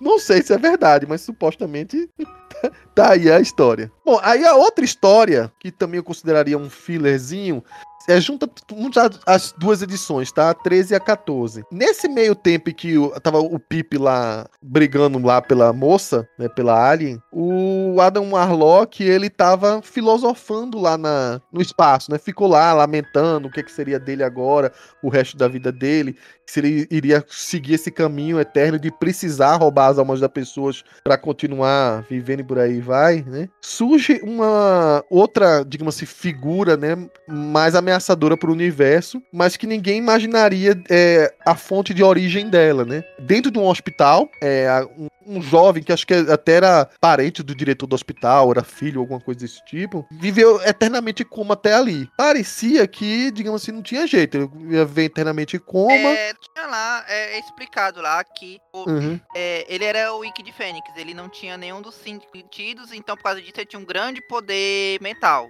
É. E aí, o que acontece é o que é o seguinte, esse jovem aí, ele a princípio parecia um- uma pessoa que estava eternamente dormindo, só que ele tinha desenvolvido um poder além da do inimaginável, que a mente dele se propagava para, digamos assim, circular e ser quase onipresente pelo universo, né? E ele saía controlando e modificando qualquer criatura que ele digamos assim, se focasse. Então, no hospital, é, todas as pessoas achavam aquele quarto muito sinistro, porque também ficava um enfermeiro lá, um enfermeiro grandão, forte, careca, sempre vigiando. Mal sabiam eles que. Era, É, era o enfer- enfermeiro que tava vigiando, e- é vigiando e punindo, né? Não, não era esse. Aí no final ele pune. Olha, é parecido, hein? É parecido, hein? Ele, ele- É parecido, passou, mas não é esse. ele passou dois, dois episódios vigiando, no final puniu. A equipe médica achava que o enfermeiro é que era sinistro e por aí vai, né? E, na verdade, o cara que estava sendo controlado. Enquanto isso, na sua peregrinação, digamos assim, é, pelo- pelas estrelas, a Duma Locke começou a perceber que algumas estrelas estavam sumindo, desaparecendo, né? Morrendo. E aí, é, é, tanto que ele, ele batiza o que ele vê, né? Aquela ameaça de ser o ladrão de estrelas, vai atrás de investigar, né? E de repente se depara com o que é- Jim Starlin mais faz, né? Que é aquela ameaça que você só vê os olhos flutuantes assim e, e não tem corpo e por aí vai. Aquela coisa meio etérea que tá ameaçando. Enfim, são duas edições aqui que o Adam Warlock vai tentando descobrir quem é essa figura, né? Esse ladrão de estrelas. Esse ladrão de estrelas é capaz de quase um poder de alterar a realidade, né? Que ele cria criaturas que saem da Terra, controla pessoas a quilômetros de distância, né? E aí o Adam Warlock vai sempre em busca, vai atrás, tentando se aproximar, qual é a linha mais próxima, o caminho de onde essa ameaça vem. Então vai confrontando criaturas é, voadoras, outros alienígenas e por aí vai. E o caminho dele cada vez se aproxima mais da Terra, né? Vale ressaltar, em determinado momento, o, o pessoal da Terra começa a perceber também, até em, em telescópios e por aí vai, que tem algumas estrelas no firmamento que estão sumindo. Começa a surgir um meio que um desespero também na população atual da Terra, né? O do caminho do, do Adam Warlock surge até um, um- um tubarão espacial que ele tem que confrontar. Surge uma ameaça de lava. Um tubarão espacial barbudo. É, surge um, um- gigante de chamas, né? Que é, é, ataca ele. Então essas criaturas vão se aproximando. E até o momento em que é, Adam Warlock, quando vai se aproximando da Terra, ele vê que ele ficou tão grande, tão grande que ele.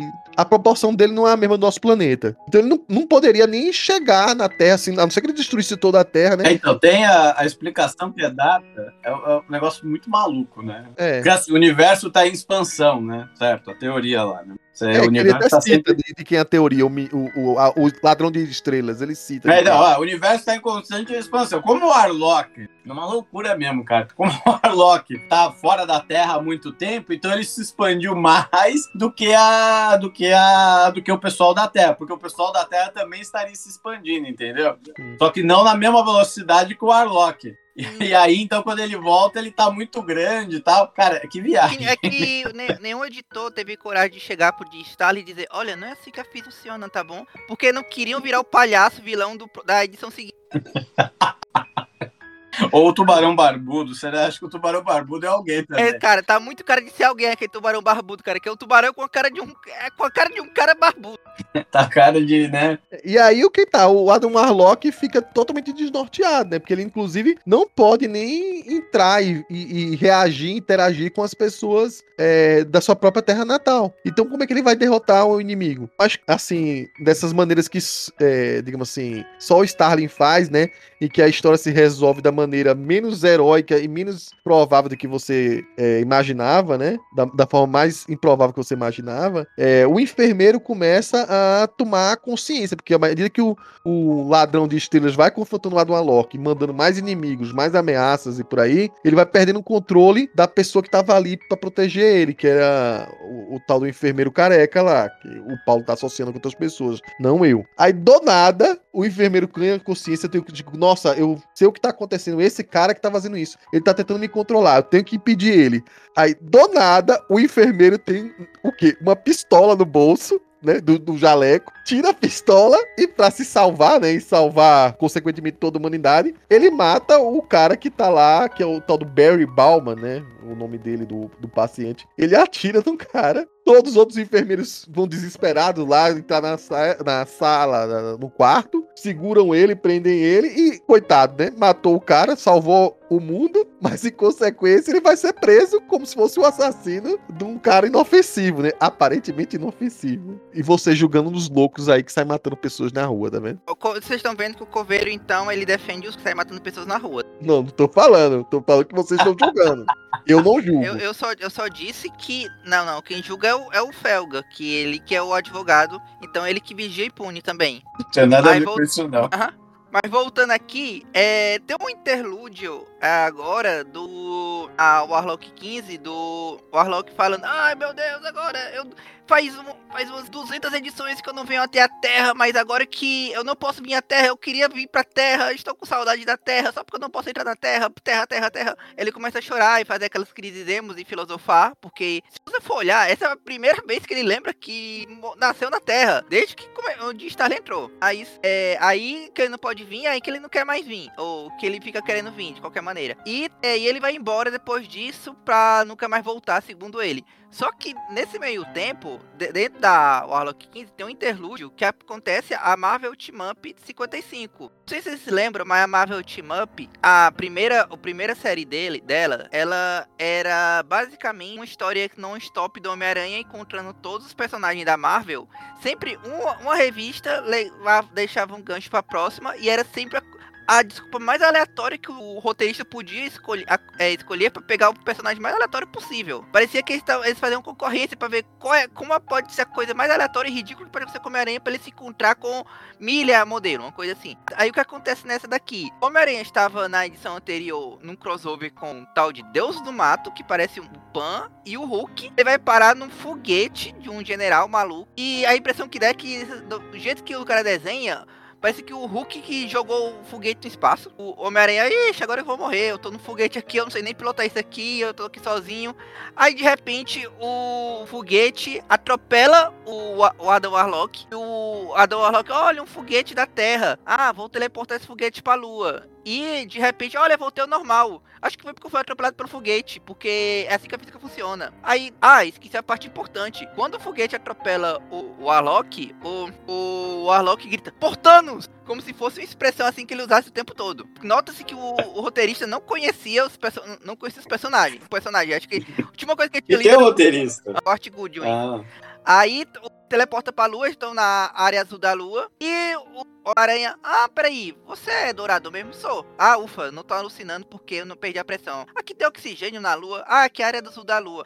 Aí o Aranha, cara, teria problema tu me dar corona pra terra? Ah, tem problema não. Porque eu posso, eu consigo te levar pra terra e te proteger da, do vácuo do espaço e da, da reentrada incinerante na atmosfera, porque é assim que a física funciona. Aí, isso eles estão lá conversando de boa, viraram super amigos. Aparece o estranho do nada querendo a joia do espiritual do do Warlock, Because of Reasons. E fica lá, tipo, o Aranha sai correndo, fugindo, e o Warlock enfrentando o estranho. Aí vai lá, porrada, porrada, porrada. Aí o Aranha conhece o jardineiro, porque já que a área da lua tem oxigênio, o jardineiro resolveu fazer um jardim. Aí ele também tem uma joia espiritual. Aí, olha, você também tem uma joia espiritual. Aí parecia que ia ser tipo um gancho pro próximo arco do Thanos indo atrás das joias espirituais. Assim, pareceu que podia ser um, um acordo desse, uma coisa assim. Aí, é, conversa vai, conversa vem, ele fala, não, eu fiz aqui o jardim perfeito, mas eu vou agora ajudar aqui o Warlock a derrotar esse estranho. Eles vão lá, conseguem repelir o estranho por um momento. Aí o estranho olha assim, ah, eu tenho que ir pra Terra agora. Aí tem uma, uma coisa assim, na verdade ele foi pra Terra para continuar a aventura de Campeões 2. Coisa assim.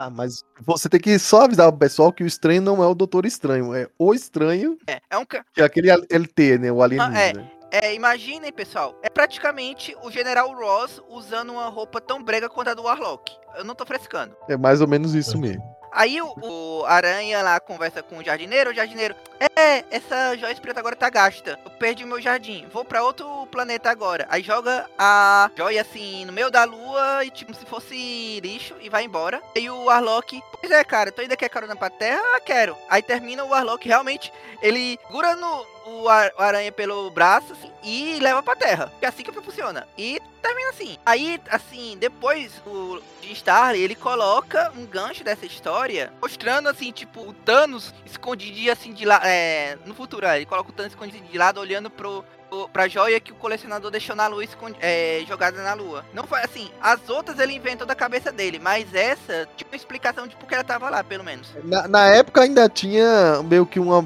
tentativa de organizar a cronologia da Marvel. Não sei na, quem é que tava cuidando na época, mas não era o Mark Grunwald ainda, né? Mas devia ter uma, uma alguém tentando linkar os pontos aí. Ainda era possível, ainda era fácil. Né? Bom, mas voltando então aqui para a revista mensal, a, a Warlock 15 é a última revista é, que acabou ficando da mensal e não ia ter jeito de alguma maneira falar pro Jim Starlin, ó, acabou aqui, não, não vai ter mais título, não vai ter mais revista. Teria mais, tá? Porque chegou até a ser desenhado uma revista em que seria o equivalente a 15, ou a 15 ou a 16, e que, curiosamente, não seria o Jim Starlin que ia desenhar. Seria o, o um artista chamado Alan Weiss, tá? E seria uma história em que, basicamente, o Adam Warlock, nessas, nessas suas viagens aí pelo, pelos mundos, né? Ele ia topar com um planeta, cair, basicamente, num planeta, onde ele viria um, um monte de criatura que parecem umas criaturas monstruosas assim, né? E outras criaturas que teriam, tipo, umas caras de brócolis.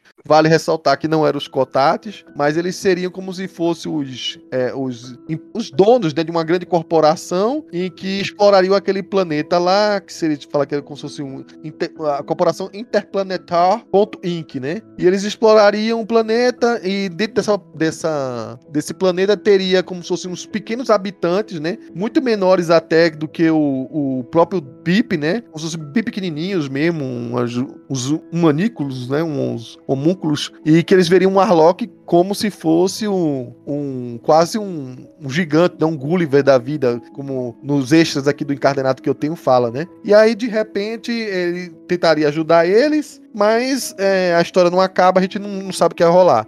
Mas provavelmente deveria ser uma crítica às grandes corporações explorando os pequenos e por aí vai, né? Em vez de ter essa edição, acabou a Marvel dando um ultimato para ele fazer a número 15. Então a gente vê, digamos assim, o Adam Warlock fazendo um outro tipo de percurso, né? Onde ele acaba topando com é, uns gigantes atacando um velhinho que estava em cima de uma espaçonave. E aí ele faz uma crítica menor, é isso que eu falo, o, o, o Jim Starlin devia estar tá vendo várias coisas da vida dele, abrindo um jornal, se revoltando com várias coisas, né? Porque dessa vez esses gigantes, amando, aí aproveitou o cara de brócolis que eu te falei, né? Que seria da outra edição, para dizer que ele era como se fosse um, um banqueiro, um, um, banqueiro não, uma empresa que empresta dinheiro, né? Um, um, como se fosse um agiota, né? Agiota, isso. É. O termo aí, correto é agiota. É, mas ele é, dá, dá áreas de que é legal a coisa, né? E aí que deu um empréstimo pro cara, e o cara é, tinha colocado a nave dele em, em, em, garantia, e como ele não pagou, ele tava ali para pegar a nave. Só que ele deixar o velhinho no espaço. Aí o Adonlock, mas tudo bem, tá te devendo e tal, mas você pelo menos pode levar ele pra um porto seguro. Aí disse: não, carona não tá prevista no pagamento. Aí o Adam Warlock se revolta, começa a quebrar tudo, quebra os giotos, que você, isso é um absurdo. As coisas que existiam na Terra se repetindo no espaço, então tudo é cruel, babá. É o, o Jim Starlin na revolta, usando o Adam Warlock com isso, né? Aí, enfim, vale ressaltar que a gente também tem os primeiros movimentos do Thanos, já fazendo os planos dele, então já meio que bate aí com o que o Paulo falou. O Thanos meio que dispensa a Gamora para ir atrás do Adam Warlock, só que no meio desse caminho acontece um acidente que eu, eu imaginava que teria um, alguma relação depois com esse personagem, porque a Gamora praticamente é atravessada pelo Drax chegando e atravessando e destruindo a nave dela toda. Brau! Né? Então, na missão da Gamora, a Gamora supostamente teria morrido aí, né? Porque ela ficou no espaço lá boiando e o Drax passou a, a milhão com ela como se não fosse nada. Nessa parte aí, tu foi elogiar a continuidade da Marvel, mas o Jim chegou, a continuidade é minha, eu faço o que eu quiser. É, e aí o Adam Warlock chega num outro planeta, onde ele encontra como se fosse um eremita, né, que parece ter muito consciente do, do que tá acontecendo. E o cara começa a meio que cantar a bola para todo o, o, futuro do Adam Warlock, né? E meio que deixa ele no ar assim. Meio que, olha, é, é meio que dizendo que o, o, o, destino mortal dele, mas que não existe, a forma mortal dele não é a única e que é, a, a, ele poderia continuar numa forma espiritual. Mas diz isso numa, de um jeito meio é, enigmático, né? Bom, o Pip também aparece rapidamente aí nessa história, meio que ele tá construindo a despedida de vários personagens, né? O Pip tá prestes a ser pego e é meio que abordado por como se fosse um policial local. Aí o Pip consegue enrolar o policial, dizendo que na verdade tá, realmente tá de olho que tem outros ladrões ali, que não é ele, né? Que o polícia vai ficar de olho. E nesse meio tempo, o Pipi ainda bate os bolsos do policial e rouba o policial, né? Bom, em determinado momento a gente vê outro momento assim meio psicodélico que parece que o, Adam Marlock entra momentaneamente na joia espiritual, é, mas mesmo assim ele resiste e aí ele, bom, enfim, ele sai da joia lá é, e se levanta e supostamente vai seguir para novas aventuras. Não se sabia se a revista ia continuar ou não, parou aí. E curiosamente,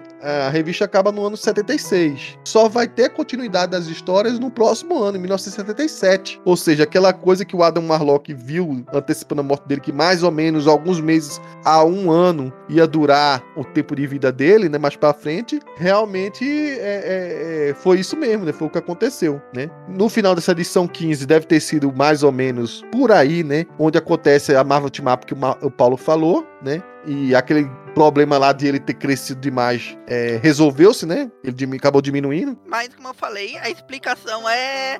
Olha, gente, eu diminui tamanho. Vou esquecer isso que aconteceu para sempre. É basicamente isso. E aí a gente tem o um, um, um final deixado para Jim Starlin. É, meio que deram para ele, olha, essa história precisa acabar, né? Pelo menos dar o um fim para o Adam Warlock do que foi aquele futuro dele, dele se matando, né? Então deram para ele um anual e depois deram mais uma outra anual. Curiosamente, tudo isso faz parte e é batizado de saga do Thanos, né? Mas, querendo ou não, a gente acho que chegou a comentar isso no podcast que a gente fez do Thanos, numa sequência de podcast no passado. Mas tem um lado do Adam Warlock que a gente precisa ver aqui, né? Que esse podcast é sobre isso, né? E aí começa com essa é, Vingadores anual, a King Size anual, né? Número. Não tem número, né? Ou tem? É de 77. 7. 7. A Vingadores anual 7. O King Size deve ter sido só. Avengers Annual. Tem um tamanho. Aí deixa eu só fazer um é. contexto que hoje em dia parece meio assustador. Ó, oh, cara, como assim você vai terminar a história do personagem em outro? Mas isso é, era comum na Marvel daquela época. E também era muito comum eles matarem personagens quando a revista era cancelada. Você, você, tirando a galera do Stan Lee, todo mundo que era cancelado morria no final, praticamente. Então, é, nessa época, digamos, Omega o Desconhecido, que era do Steve Gebber, foi cancelado e terminaram a história dele no Defensores, que foi lá onde ele morreu. O Nova, ele não morreu, mas a história dele foi terminada no Quarteto Fantástico. Loki foi aí também, ou a Mulher-Aranha também nessa época também tinha morrido, e por aí vai. E outros personagens mais na frente também, assim, não morreram, mas se aposentaram. O Motoqueiro Fantasma original, ele tinha perdido a maldição depois que nos anos 90 que voltou com outro cara. O Shang-Chi também, quando terminou lá a, a fase lá do Paul ele também se aposentou. Então isso era uma coisa bem comum, tipo, terminar e terminar mesmo, tipo, não ser aquele, ah, a aventura continua, é, a, cancelou, mata o cara, dá um, um final assim, tipo, eu vou me aposentar e vou perder meus poderes, uma coisa assim. Ah, não, não existia tanta preocupação quanto propriedades intelectuais e transmídia nessa época. Tá, e aí a gente parte então para falar sobre essa, essa edição anual aí, né? Que é meio que um presente, né? Basicamente, ele junta a formação dos Vingadores dos anos 70, que é aquela do Fera, Capitão América, Homem de Ferro, é, Feiticeiro Escarlate, Thor e Visão, né? Fazem parte da equipe. E aparece de brinde a Serpente da Lua com o Capitão Marvel. Meio que começa sendo uma história deles ali, mas para cair, para resolver no desfecho que o, o Starling queria dar pro Thanos, né? Que tava montando, e também pro Adam Warlock, né? Agora, o interessante disso é que, é, por mais que a gente, é, a gente fala que, ah não, Saga do Thanos, por, é, como ela é conhecida, é mais conhecida aqui no Brasil porque a Abril inventou, mas essa amarração que o Starlins faz aí, ele amarra praticamente assim, como se fosse realmente a Saga do Thanos, porque volta o Homem de Ferro, que tinha sido o primeiro adversário. Aí tem um destaque que ele lembra: ah, o grande T, sobrevivi a três vezes, talvez eu não sobreviva de novo, uma coisa assim. Aparece a, a Pente da Lua, que não eram, não eram histórias. Ela não apareceu primeiro em histórias do Tarlin, depois que ele amarrou com o Drax e tudo mais no, no Capitão Marvel. Mas quando ela apareceu, já era ligada ao Thanos de qualquer maneira. E por isso estava nas revistas da Abril, da saga do Thanos. E também apare... dá um destaque pro Capitão Marvel. Então Marvel, assim, como se ele fosse. É, ele tem mais destaque que, digamos, o próprio Capitão América e o Thor e o Homem de Ferro nessa revista dos Vingadores. Então, assim, é isso foi legal porque saiu amarrando todo mundo que tinha uma, realmente um antagonismo com o Thanos naquela época. Embora, assim, como o Homem de Ferro só nessa porque foi a edição de estreia, fica um pouco esquisito, mas ele realmente tinha sido antagonismo mesmo também. Também porque é, é a chance única que o cara teve de fazer um team-up do Warlock com o Capitão Marvel. A edição já começa as primeiras páginas com o Warlock encontrando a Gamora já, assim, pré prestes a morrer. Ela chegou a sobreviver à destruição lá da nave. Devia ter algum planetóide perto lá que ela caiu. E aí o Adam acha ela. É curioso porque nunca chegou a ter claro um romance entre eles dois. Mas dá a entender no decorrer da história que o Adam começou a simpatizar ou tinha uma empatia por ela, né? E do nada, assim, meio que a Gamora conta que é, os planos do, do Thanos, né? É, ela entende que, na verdade, o Thanos apenas é, distanciou ela porque sabia que ela tinha alguma moral, né? Alguma, alguma índole e poderia, assim que descobrisse qual é o verdadeiro plano dele, se voltar contra ele e meio que jogou ela numa armadilha, pelo visto, né? Enfim, ela morreu ali, o Adam Marlock mais uma vez nessa, nessa coisa estranha de que quando o pessoal tá na vida, entre a vida e a morte, ele suga a alma da pessoa, então sugou a alma da Gamora e aí fica num rompante de querer se vingar do Thanos e aí ele meio que veste é, pela primeira vez, né? aquela ideia de que quem vendeu isso foi o inter intermediário quando falou isso lá atrás, né? De que ele era o campeão da vida, o Adam Warlock era o campeão da vida. Logo também seria o, o Magus, né? Só que de um jeito estranho. E aí ele seria o oponente e o inimigo principal do Thanos. Ele meio que se veste assim, né? Então ele vai para, digamos assim, para a Terra porque sabe-se lá o que, mas ele acha que precisa de, de, digamos assim, de aliados, né? E meio que é, é, as primeiras páginas é basicamente o Jim Starlin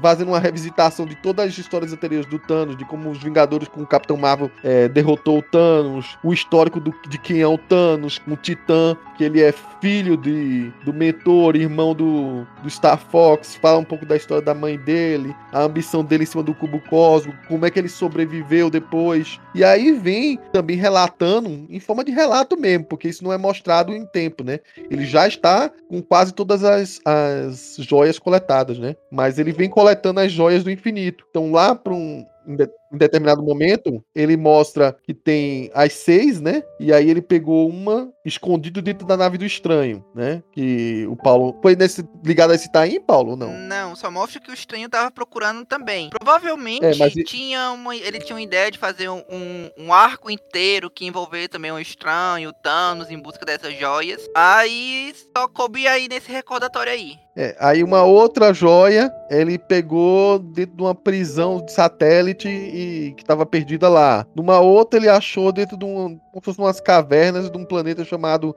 Deneb 4. Uma outra ele achou dentro de um monstro, né? Chamado Xianborn. E a última ele achou perdida lá no jardim, é, no, não, na lua, né? Na lua, onde o, o jardim, o, o, jardineiro deix, teria deixado ela. Então já era uma joia que você falou que já dava meio gasta, né? Estranho, né? É, porque não tinha um conceito direito nessa época. É, o, jardine, o jardineiro usou pra atacar o, o, estranho, aí, é, agora ela ficou corrompida porque eu usei para atacar em vez de para fazer apenas um lindo jardim, uma coisa assim. É, e, e, e, e o que é curioso é que o, o, o, Thanos não chegava a usar elas propriamente dito, né? Ele pegava como se fosse uma parte dela, uma essência dela, para juntar no que seria uma mega joia. E a última que faltava era do Adam Warlock, que ele acabou tendo levemente um pouco do acesso a ela quando, quando confrontou o Magus lá, junto com o Adam Warlock, por aí vai. Ou seja, até aquele confronto foi meio que retconeado para o Starling usar para algo mais, né? Isso é muito você olhar um conceito ainda estava no, no, seu primórdio, porque ele junta todas as joias, primeiras joias não tem nomes, depois ele junta, ele pega tudinha, coloca tudo num joião, parece que assim, você tivesse você, eleitor, entender, ou é, ouvinte entender, imagine que ele pegou aqueles ovos de Páscoa e dentro do ovo de Páscoa ele colocou seis bombonzinhos. Era isso que ele fez. Aí, não, eu vou explodir todas as estrelas do universo agora com esse bombonzinho aqui, esse ovo da Páscoa.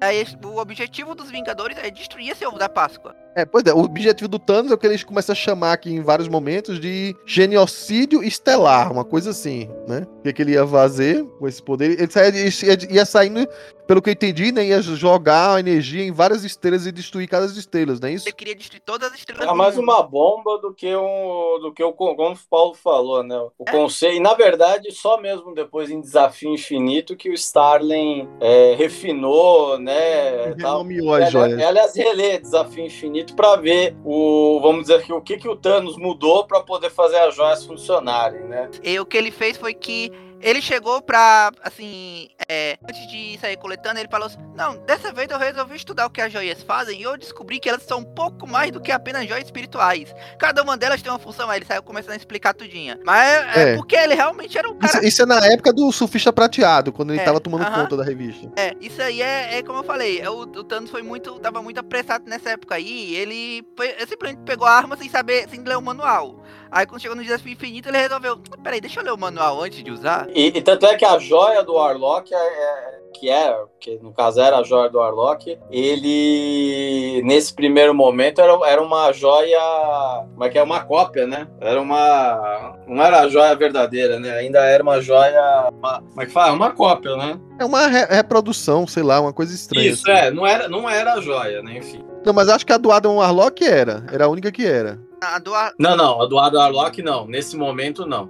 Depois ele até consegue, mas nesse momento não. É isso mesmo, Paulo? Sim, a do Alok tá na testa dele, ele arranca e usa depois. A, a que ele tá usando naquela hora aquele do, do ovo de Páscoa é que quando toda vez que o, o, o Arlok usava na frente dele, ele tinha lá um- uma maquininha que sugava um pouquinho da energia. Aí ele. Então, mas então, só que eu falando, mas a joia do Warlock era A do original. Arlok era original. É, Sim. Não, mas a, não, não. mas a joia que ele está. Pra ele compor, a, vamos dizer assim, essa, o ovo de Páscoa, ele estava usando uma joia. É, como é que Sim, fala? Um as genérico. essenciazinhas, como se fossem umas, essenci- umas essenciazinhas, foi o que eu falei lá no começo. Voltando, então assim, a gente tem então os Vingadores tomando ciência, meio que o Adam Warlock na hora explicando todo, tudo pra eles. Não entendi muito porque o, o Adam Warlock foi pra eles primeiro, antes de ir atrás do Thanos. Mas o Thanos é, acaba recebendo a visita do Pip, porque, enfim, Pip virou um personagem favorito de- dos leitores, né? Só que o Pip se dá conta que o Thanos não tá tão bonzinho feito da outra vez, né? E o Thanos até zoa, né? As coisas mudaram, né? Que o Pip, em várias é, histórias né, anteriores, é, era muito zoeiro, né? Ele entrou na nave do Thanos, descobriu que tinha um equipamento que podia fazer o que ele quisesse, e a primeira coisa que ele mandou fazer foi um charuto, né? Então ele ach, tava achando que o Thanos era o Thanos gente boa ainda, né? Mas não era o caso. Eu acho que o Thanos é, simplesmente ele olhar assim, não, eu vou deixar esse cara escapar só pela audácia. Mas o, o Pip também começou a esculhambar o Thanos, como se fosse o Chaves lá quando achei que o professor Girafales não tá escutando. Ah, ainda bem, eu não vou ver aquele cara feioso do Thanos, queixo horrível, odeio aquele cara, bicho chato do caramba. Aí o Thanos, eu tô aqui. Ah, oh, desculpa, Thanos, amigão, como é que vai? Tudo bem? Aí nesse meio tempo, o Thanos manda uma armada inteira pra cima da Terra, meio que tá, tá ali meio que junto todos os meus maiores inimigos, então vamos detonar eles, talvez tenha sido isso a ideia dele. Os Vingadores recebem a chamada da, da Starcore, que cuida dos satélites da Terra, meio que se apavora com a quantidade de naves que tá vindo lá, e vão lá, só os Vingadores detonar aquela armada inteira, né, pelo visto. É engraçado que assim, tem em determinado momento vários pontos de pensamento, né, você vê o que é que o, o, o Thor pensa do Adam Warlock, é, meio que a Serpente da Lua também o que é que pensa. Tem umas filosofias assim meia, meia malucas lá que o Jim Starlin faz pra caracterizar os personagens. Legal é a feiticeira escarlate falando. Eu acho que cara pode ser vilão. Ele parece uma ameaça. A maior hipocrisia de toda aquela página. Ela não era ainda, né, Paulo? Mas enfim, a gente tem uma sequência de cenas assim, algumas até splash pages mesmo, dos Vingadores destruindo naves, invadindo a nave maior do Thanos, que tá cheia de um monte de alien assim, e tá lá é, súdito do Thanos, né? Meio que é, obedecendo ao Thanos e atacando os Vingadores. É curioso que até então a gente só viu essa nave é, vazia, né? A Santuário. Aí de repente aparece um monte de aliens aí, meio que sendo é, obedientes ao Thanos, né? Isso eu acho que essa- esses aliens, né, que são fiéis ao Thanos, acho que só muito tempo depois é que foi explicado. A gente até falou num podcast muito tempo atrás, né, que havia uma seita que adorava o Thanos, né? Não sei se vocês lembram lá, que eram os arautos, os arautos não, os, os caras que é, meio que ah, entendiam a filosofia do Thanos, de que louvavam a morte, que a morte era, era o, o- sentido da vida e por aí vai. Não sei se vocês lembram disso. Mas enfim, em determinado momento, o meio que tem um destaque aqui, basicamente, do Adam e do Capitão Marvel, enquanto os outros Vingadores basicamente viram um cenário pra brigar com os, os buchas, né? Eles dois é que tomam destaque, viram uns, digamos assim, uma dupla aí pra se infiltrar cada vez mais na nave pra tentar pegar o Thanos. Em determinado momento encontra o Pip, e o Pip tá meio que em- paralisado, é como se fosse uma morte em vida lá, meio paradão assim, duro. O Adam Marlock diz que ele morreu pelo visto e mais uma vez suga a alma dele. Comportamento estranho. Ele não morreu, mas foi lá o Adam Warlock que matou ele. É, pô, é comportamento estranhíssimo esse vício do Adam Warlock. Realmente a, a, a joia da alma tava deixando ele como se fosse um vampiro, né? Bom, em determinado mo- momento mais pra frente, vem só os pesos pesados atacar o Thanos, né? O Capitão Marvel, vem o Adam Warlock, o Thor também entra, o Homem de Ferro aparece. O Homem de Ferro que- é quem é responsável por destruir a mega joia gigante que juntava os poderes de todas. O Thanos fica sem o, o- o poder de ataque que ele tinha, resolve fugir dali. E o Adam Warlock, de repente, caído lá naquele meio, é, já tava meio piradão, né? É, Abre-se um portal e ele encontra o Adam Warlock do passado, que é aquele Adam Warlock que a gente viu lá do confronto do Magos. Então ele aparece nesse exato momento e ele suga a alma dele mesmo, basicamente alguns meses a um ano no futuro, ou seja, fecha o ciclo, né? E os Vingadores só vão encontrar o Adam Warlock o corpo dele, né, caído lá, sem entender muito o que aconteceu.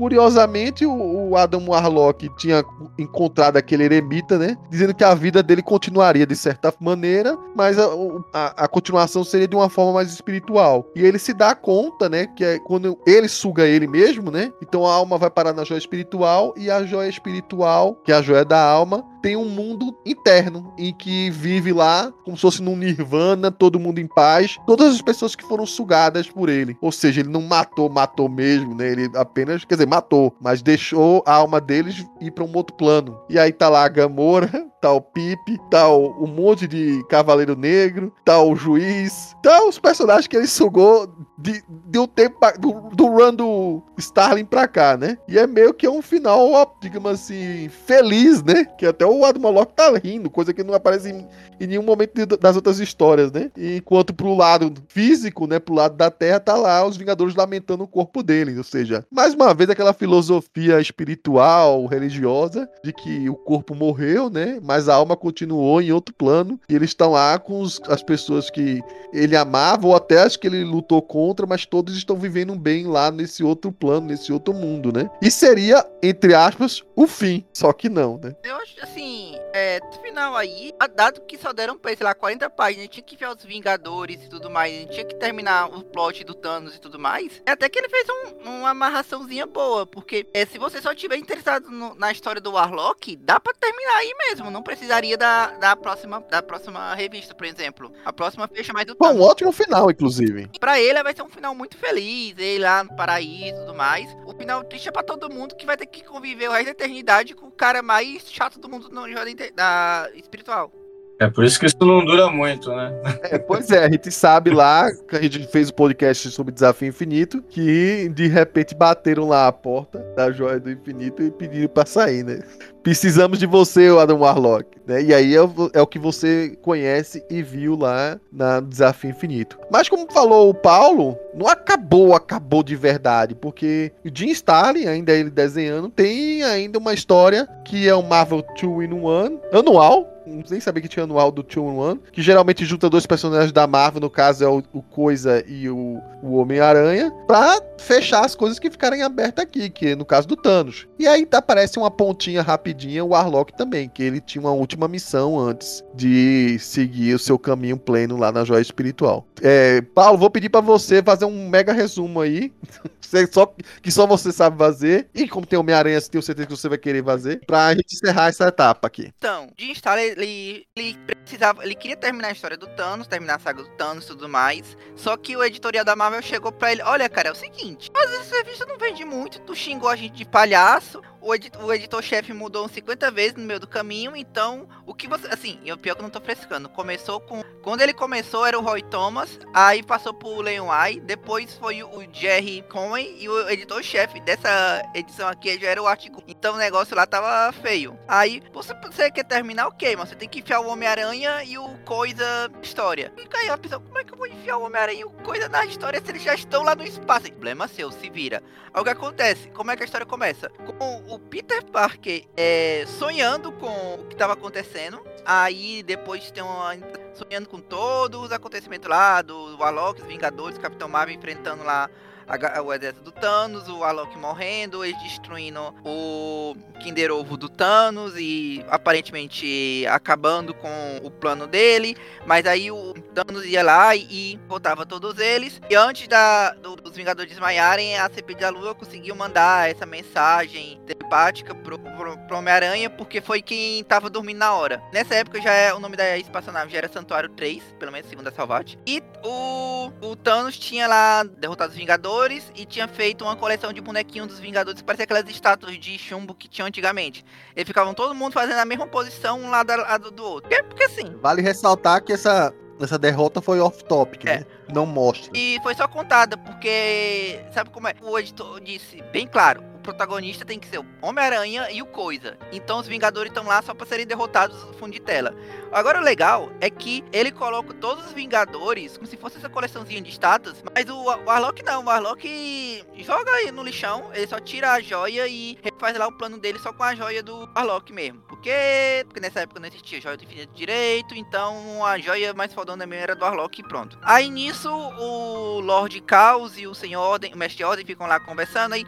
Ei, cara, se o Thanos vencer vai dar ruim pra gente. Pois é, né? Ainda bem que ele ainda não sabe que é só, era só colocar na luva dele pronto. Não, mas a gente tem que resolver, tem que pedir ele que ele coloque na luva. Como é que gente vai fazer? Ah, vamos pedir pro Aranha resolver isso. Aí o Peter vai lá e pedir ajuda pro Quarteto Fantástico. Ele chega lá no quarteto, aí o Reed, peraí, tem um cara querendo destruir o mundo? Ah, deixa destruir, é até melhor pra mim. Aí o Aranha. Reed nem tava, filha da mãe. Isso aí, é, na sua edição não tava porque você é um ridista, você rasgou essa página. Voltando à história. Aí tava lá o. Aí depois que ele coisa isso, vem o Peter e pede ajuda pro, pro Coisa. Ah, o Coisa nessa época ainda não era tão fascista quanto ele é ultimamente nos quadrinhos, então ele olhou, ah, beleza, eu te ajudo você. Aí eles vão lá, roubam uma nave e chegam lá no, no na Santuário 3. No que eles chegam, o Aranha, ah, que merda, o sonho era real mesmo, socorro. Eles vão lá, aí enfrentam lá os alienígenas, aí tem porrada, porrada, porrada, porrada, porrada, porrada. Nisso, o Thanos vai lá e derrota o Coisa.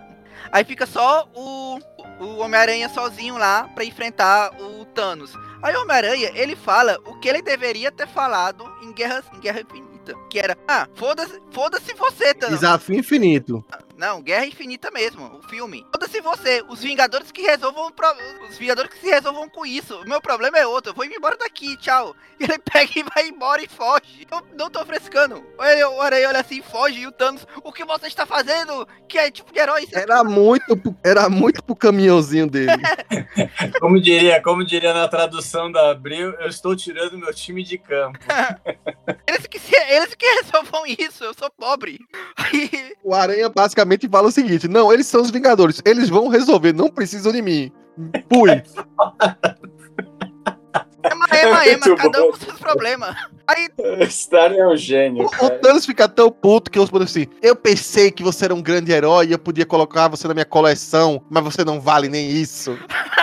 Aí o. Isso, o Aranha, quando chega lá no. no chegando perto da nave, ele para e pensa. Mas peraí, eu não sei pilotar essa nave. Se o Thanos vencer, ele vai explodir a Terra de qualquer maneira. Eu não tenho pra onde escapar. Aí o Aranha pega e vai lá e vai enfrentar o Thanos. Vai, volta para enfrentar o Thanos. Só que nisso, o, o Thanos ficou tão puto, mas tão puto, que ele ficou ele virou gaúcho. Eu assim, o Aranha volta e o, o Thanos. Homem-Aranha! Bah! Tchê, o que é isso? Eu não, pior que por que, que os, os, vilões antigamente na Marvel tinham uma mania de ficar falando bah o tempo todo. De desdém, criatura. Não é bate de rejeição, não. É de bah. O Thanos fala, aí, como é que tu vai me derrotar, Aranha? Aí o Aranha olha assim, olha, falta uma década ainda para o filme do Thor Ragnarok chegar, mas eu posso te dizer uma coisa. Eu não eu sei que eu não posso te vencer, mas eles podem. Ele vai lá e pá! E destrói lá o, né, o, a coleção de bonequinhos dos Vingadores, eles acordam. E eles acordam já, tipo, eles abrem o olho e já saem na porrada contra o Thanos. Aí vai lá, porrada, porrada, porrada. Ô, ô, ô Paulo, vale, vale relembrar que quando o Aranha,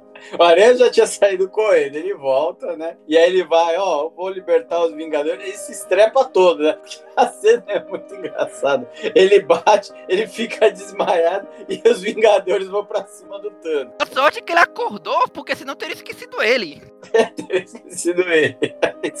aí vai lá, o Thanos enfrenta o Thor e o Coisa, porrada, porrada, porrada, porrada, porrada, porrada. O Thanos derrota o Thor, derrota o Coisa, derrota tudo. Aí nisso o Aranha ainda acorda meio grog, aí ele olha assim, olha, um Kinder Ovo, o que acontece? Eu destruí esse Kinder Ovo. E quando está lá na Joia do Infinito, já tá o Arlok, ai, que dor de cabeça, que horrível, eu não sei o que tá acontecendo.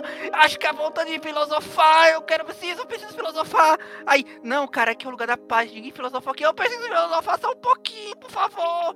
Aí nisso o Aranha destrói a, o Kinder Ovo, o Kinder Ovo explode, aí aparece o Tan, aparece o Warlock, que parece o Senhor do Fogo, todo espiritual. É que só tá espírito aí, é, só é o, a forma astral dele. É. Aí o, o Warlock chega, agora Thanos, é eu e você, eu vou te pedir para sempre sempre. Agora você vai ficar aqui, pá, transformado em uma estátua de pedra para todo sempre, só me escutando filosofar na sua cabeça o tempo todo, again, again, again, again, again, até a gente, é, eu poder voltar pra Marvel de, é, daqui a algumas 12 anos. É nisso, o, o Thanos, ele queria tanto fazer uma coleção de bonequinhos que ele vira um bonequinho. O Capitão América rende lá todos os alienígenas e o Homem-Aranha fala, ah, beleza, a gente venceu eles, venceu. O que eles vão fazer agora? Ah, eles vão a gente vai desarmar eles. E depois disso, não, eles vão pra casa. É, aí o que a gente vai deixar eles irem embora? Sim, o que, é que você quer que a gente faça? A gente prender eles na terra? Aí o Aranha, é, tem razão, acho que prender na terra é, não, ia, não ia dar muito bom. E nisso, eles vão. Ia, não sei, não parece ser na Terra, parece ser assim, o primeiro planeta que eles acharam. Eles enterram lá. Não, não é. Aí eu posso te dizer que, salvo engano, é, eles foram enterrados na, na conta terra, se eu não me engano. Uma coisa assim. Ah, porque não é, não é explicado na, na história aqui. Mas aí eles vão lá. É, eu acho que é na contra terra que eles, eles colocam, eles enterram a do Alok. Acho que eu, salvo engano, posso estar enganado. Mas eles fazem um túmulos deles, que são os túmulos dos três, né? Do, não é isso? Da, da Gamora, do Pip e do Adam Warlock, hum, não é isso? É, só dá um destaque pro Adam Warlock. Eu acho que só é. teve. É, e não, teve, não deve ter tido muita energia pros outros dois que ninguém conhecia. Então, Sim. o, o Capitão Marvel vai lá e faz todo um discurso pra ele. Ah, ele morreu, mas tipo, blá blá blá. Ele devia ser, um, ele devia ser uma boa pessoa, a gente não conhecia bem direito ele. O Thor faz uma. Você for olhar aqui, tem, uma, tem um close na cara do Thor e bem feito, safado, sem vergonha. De... Ele não. fala da história da, uh -huh. da, da, da, da, mulher, uh -huh. né? Ele fala, mas ele fala, cara, assim, bem feito, safado. Se não tivesse morrido, eu teria matado. Aí chega o Capitão Marvel, olha galerinha, já já vai ser a minha vez. Faça, chore por mim que nem choraram por ele, por favor. Sim. Não, detalhe que no, no, túmulo, nas inscrições do túmulo dele, né? Eles colocam que ele é o tipo matador de deuses, né? O salvador de dois mundos, seria das terras, né? Da contra-terra. E é uma alma atormentada. E aí coloca o tempo de vida dele como se ele tivesse vivido 10 anos, porque a Marvel contava a cronologia ainda nessa época com o tempo do, do que era o tempo real mesmo. Então ele é de 67, morreu em 77, ou seja, 10 anos só de existência do Adam Warlock. Bom, então aí a, a, história se encerra aqui, né? Como eu falei, é, esse podcast aqui é meio que parte de uma coisa maior que a gente tá elaborando. Mas se você ficou curioso para saber como é que continuaria essa história, a gente já tem um podcast sobre isso. Você vai lá, pesquisa lá as histórias do Thanos e do surfista que a gente gravou naquela época, e também vai no nosso podcast sobre o desafio infinito, tá? E aí você vai ter, junto com esse podcast, com esses que você viu, meio que já a base para o que você vai ouvir daqui a alguns, algumas semanas, que é nosso podcast comemorativo de número 200. Então fique de olho, né? Que esse nominato meio meio acaba aqui, mas a gente volta já já com mais sobre Adam Malok, Thanos e Jim Starlin. Então até lá.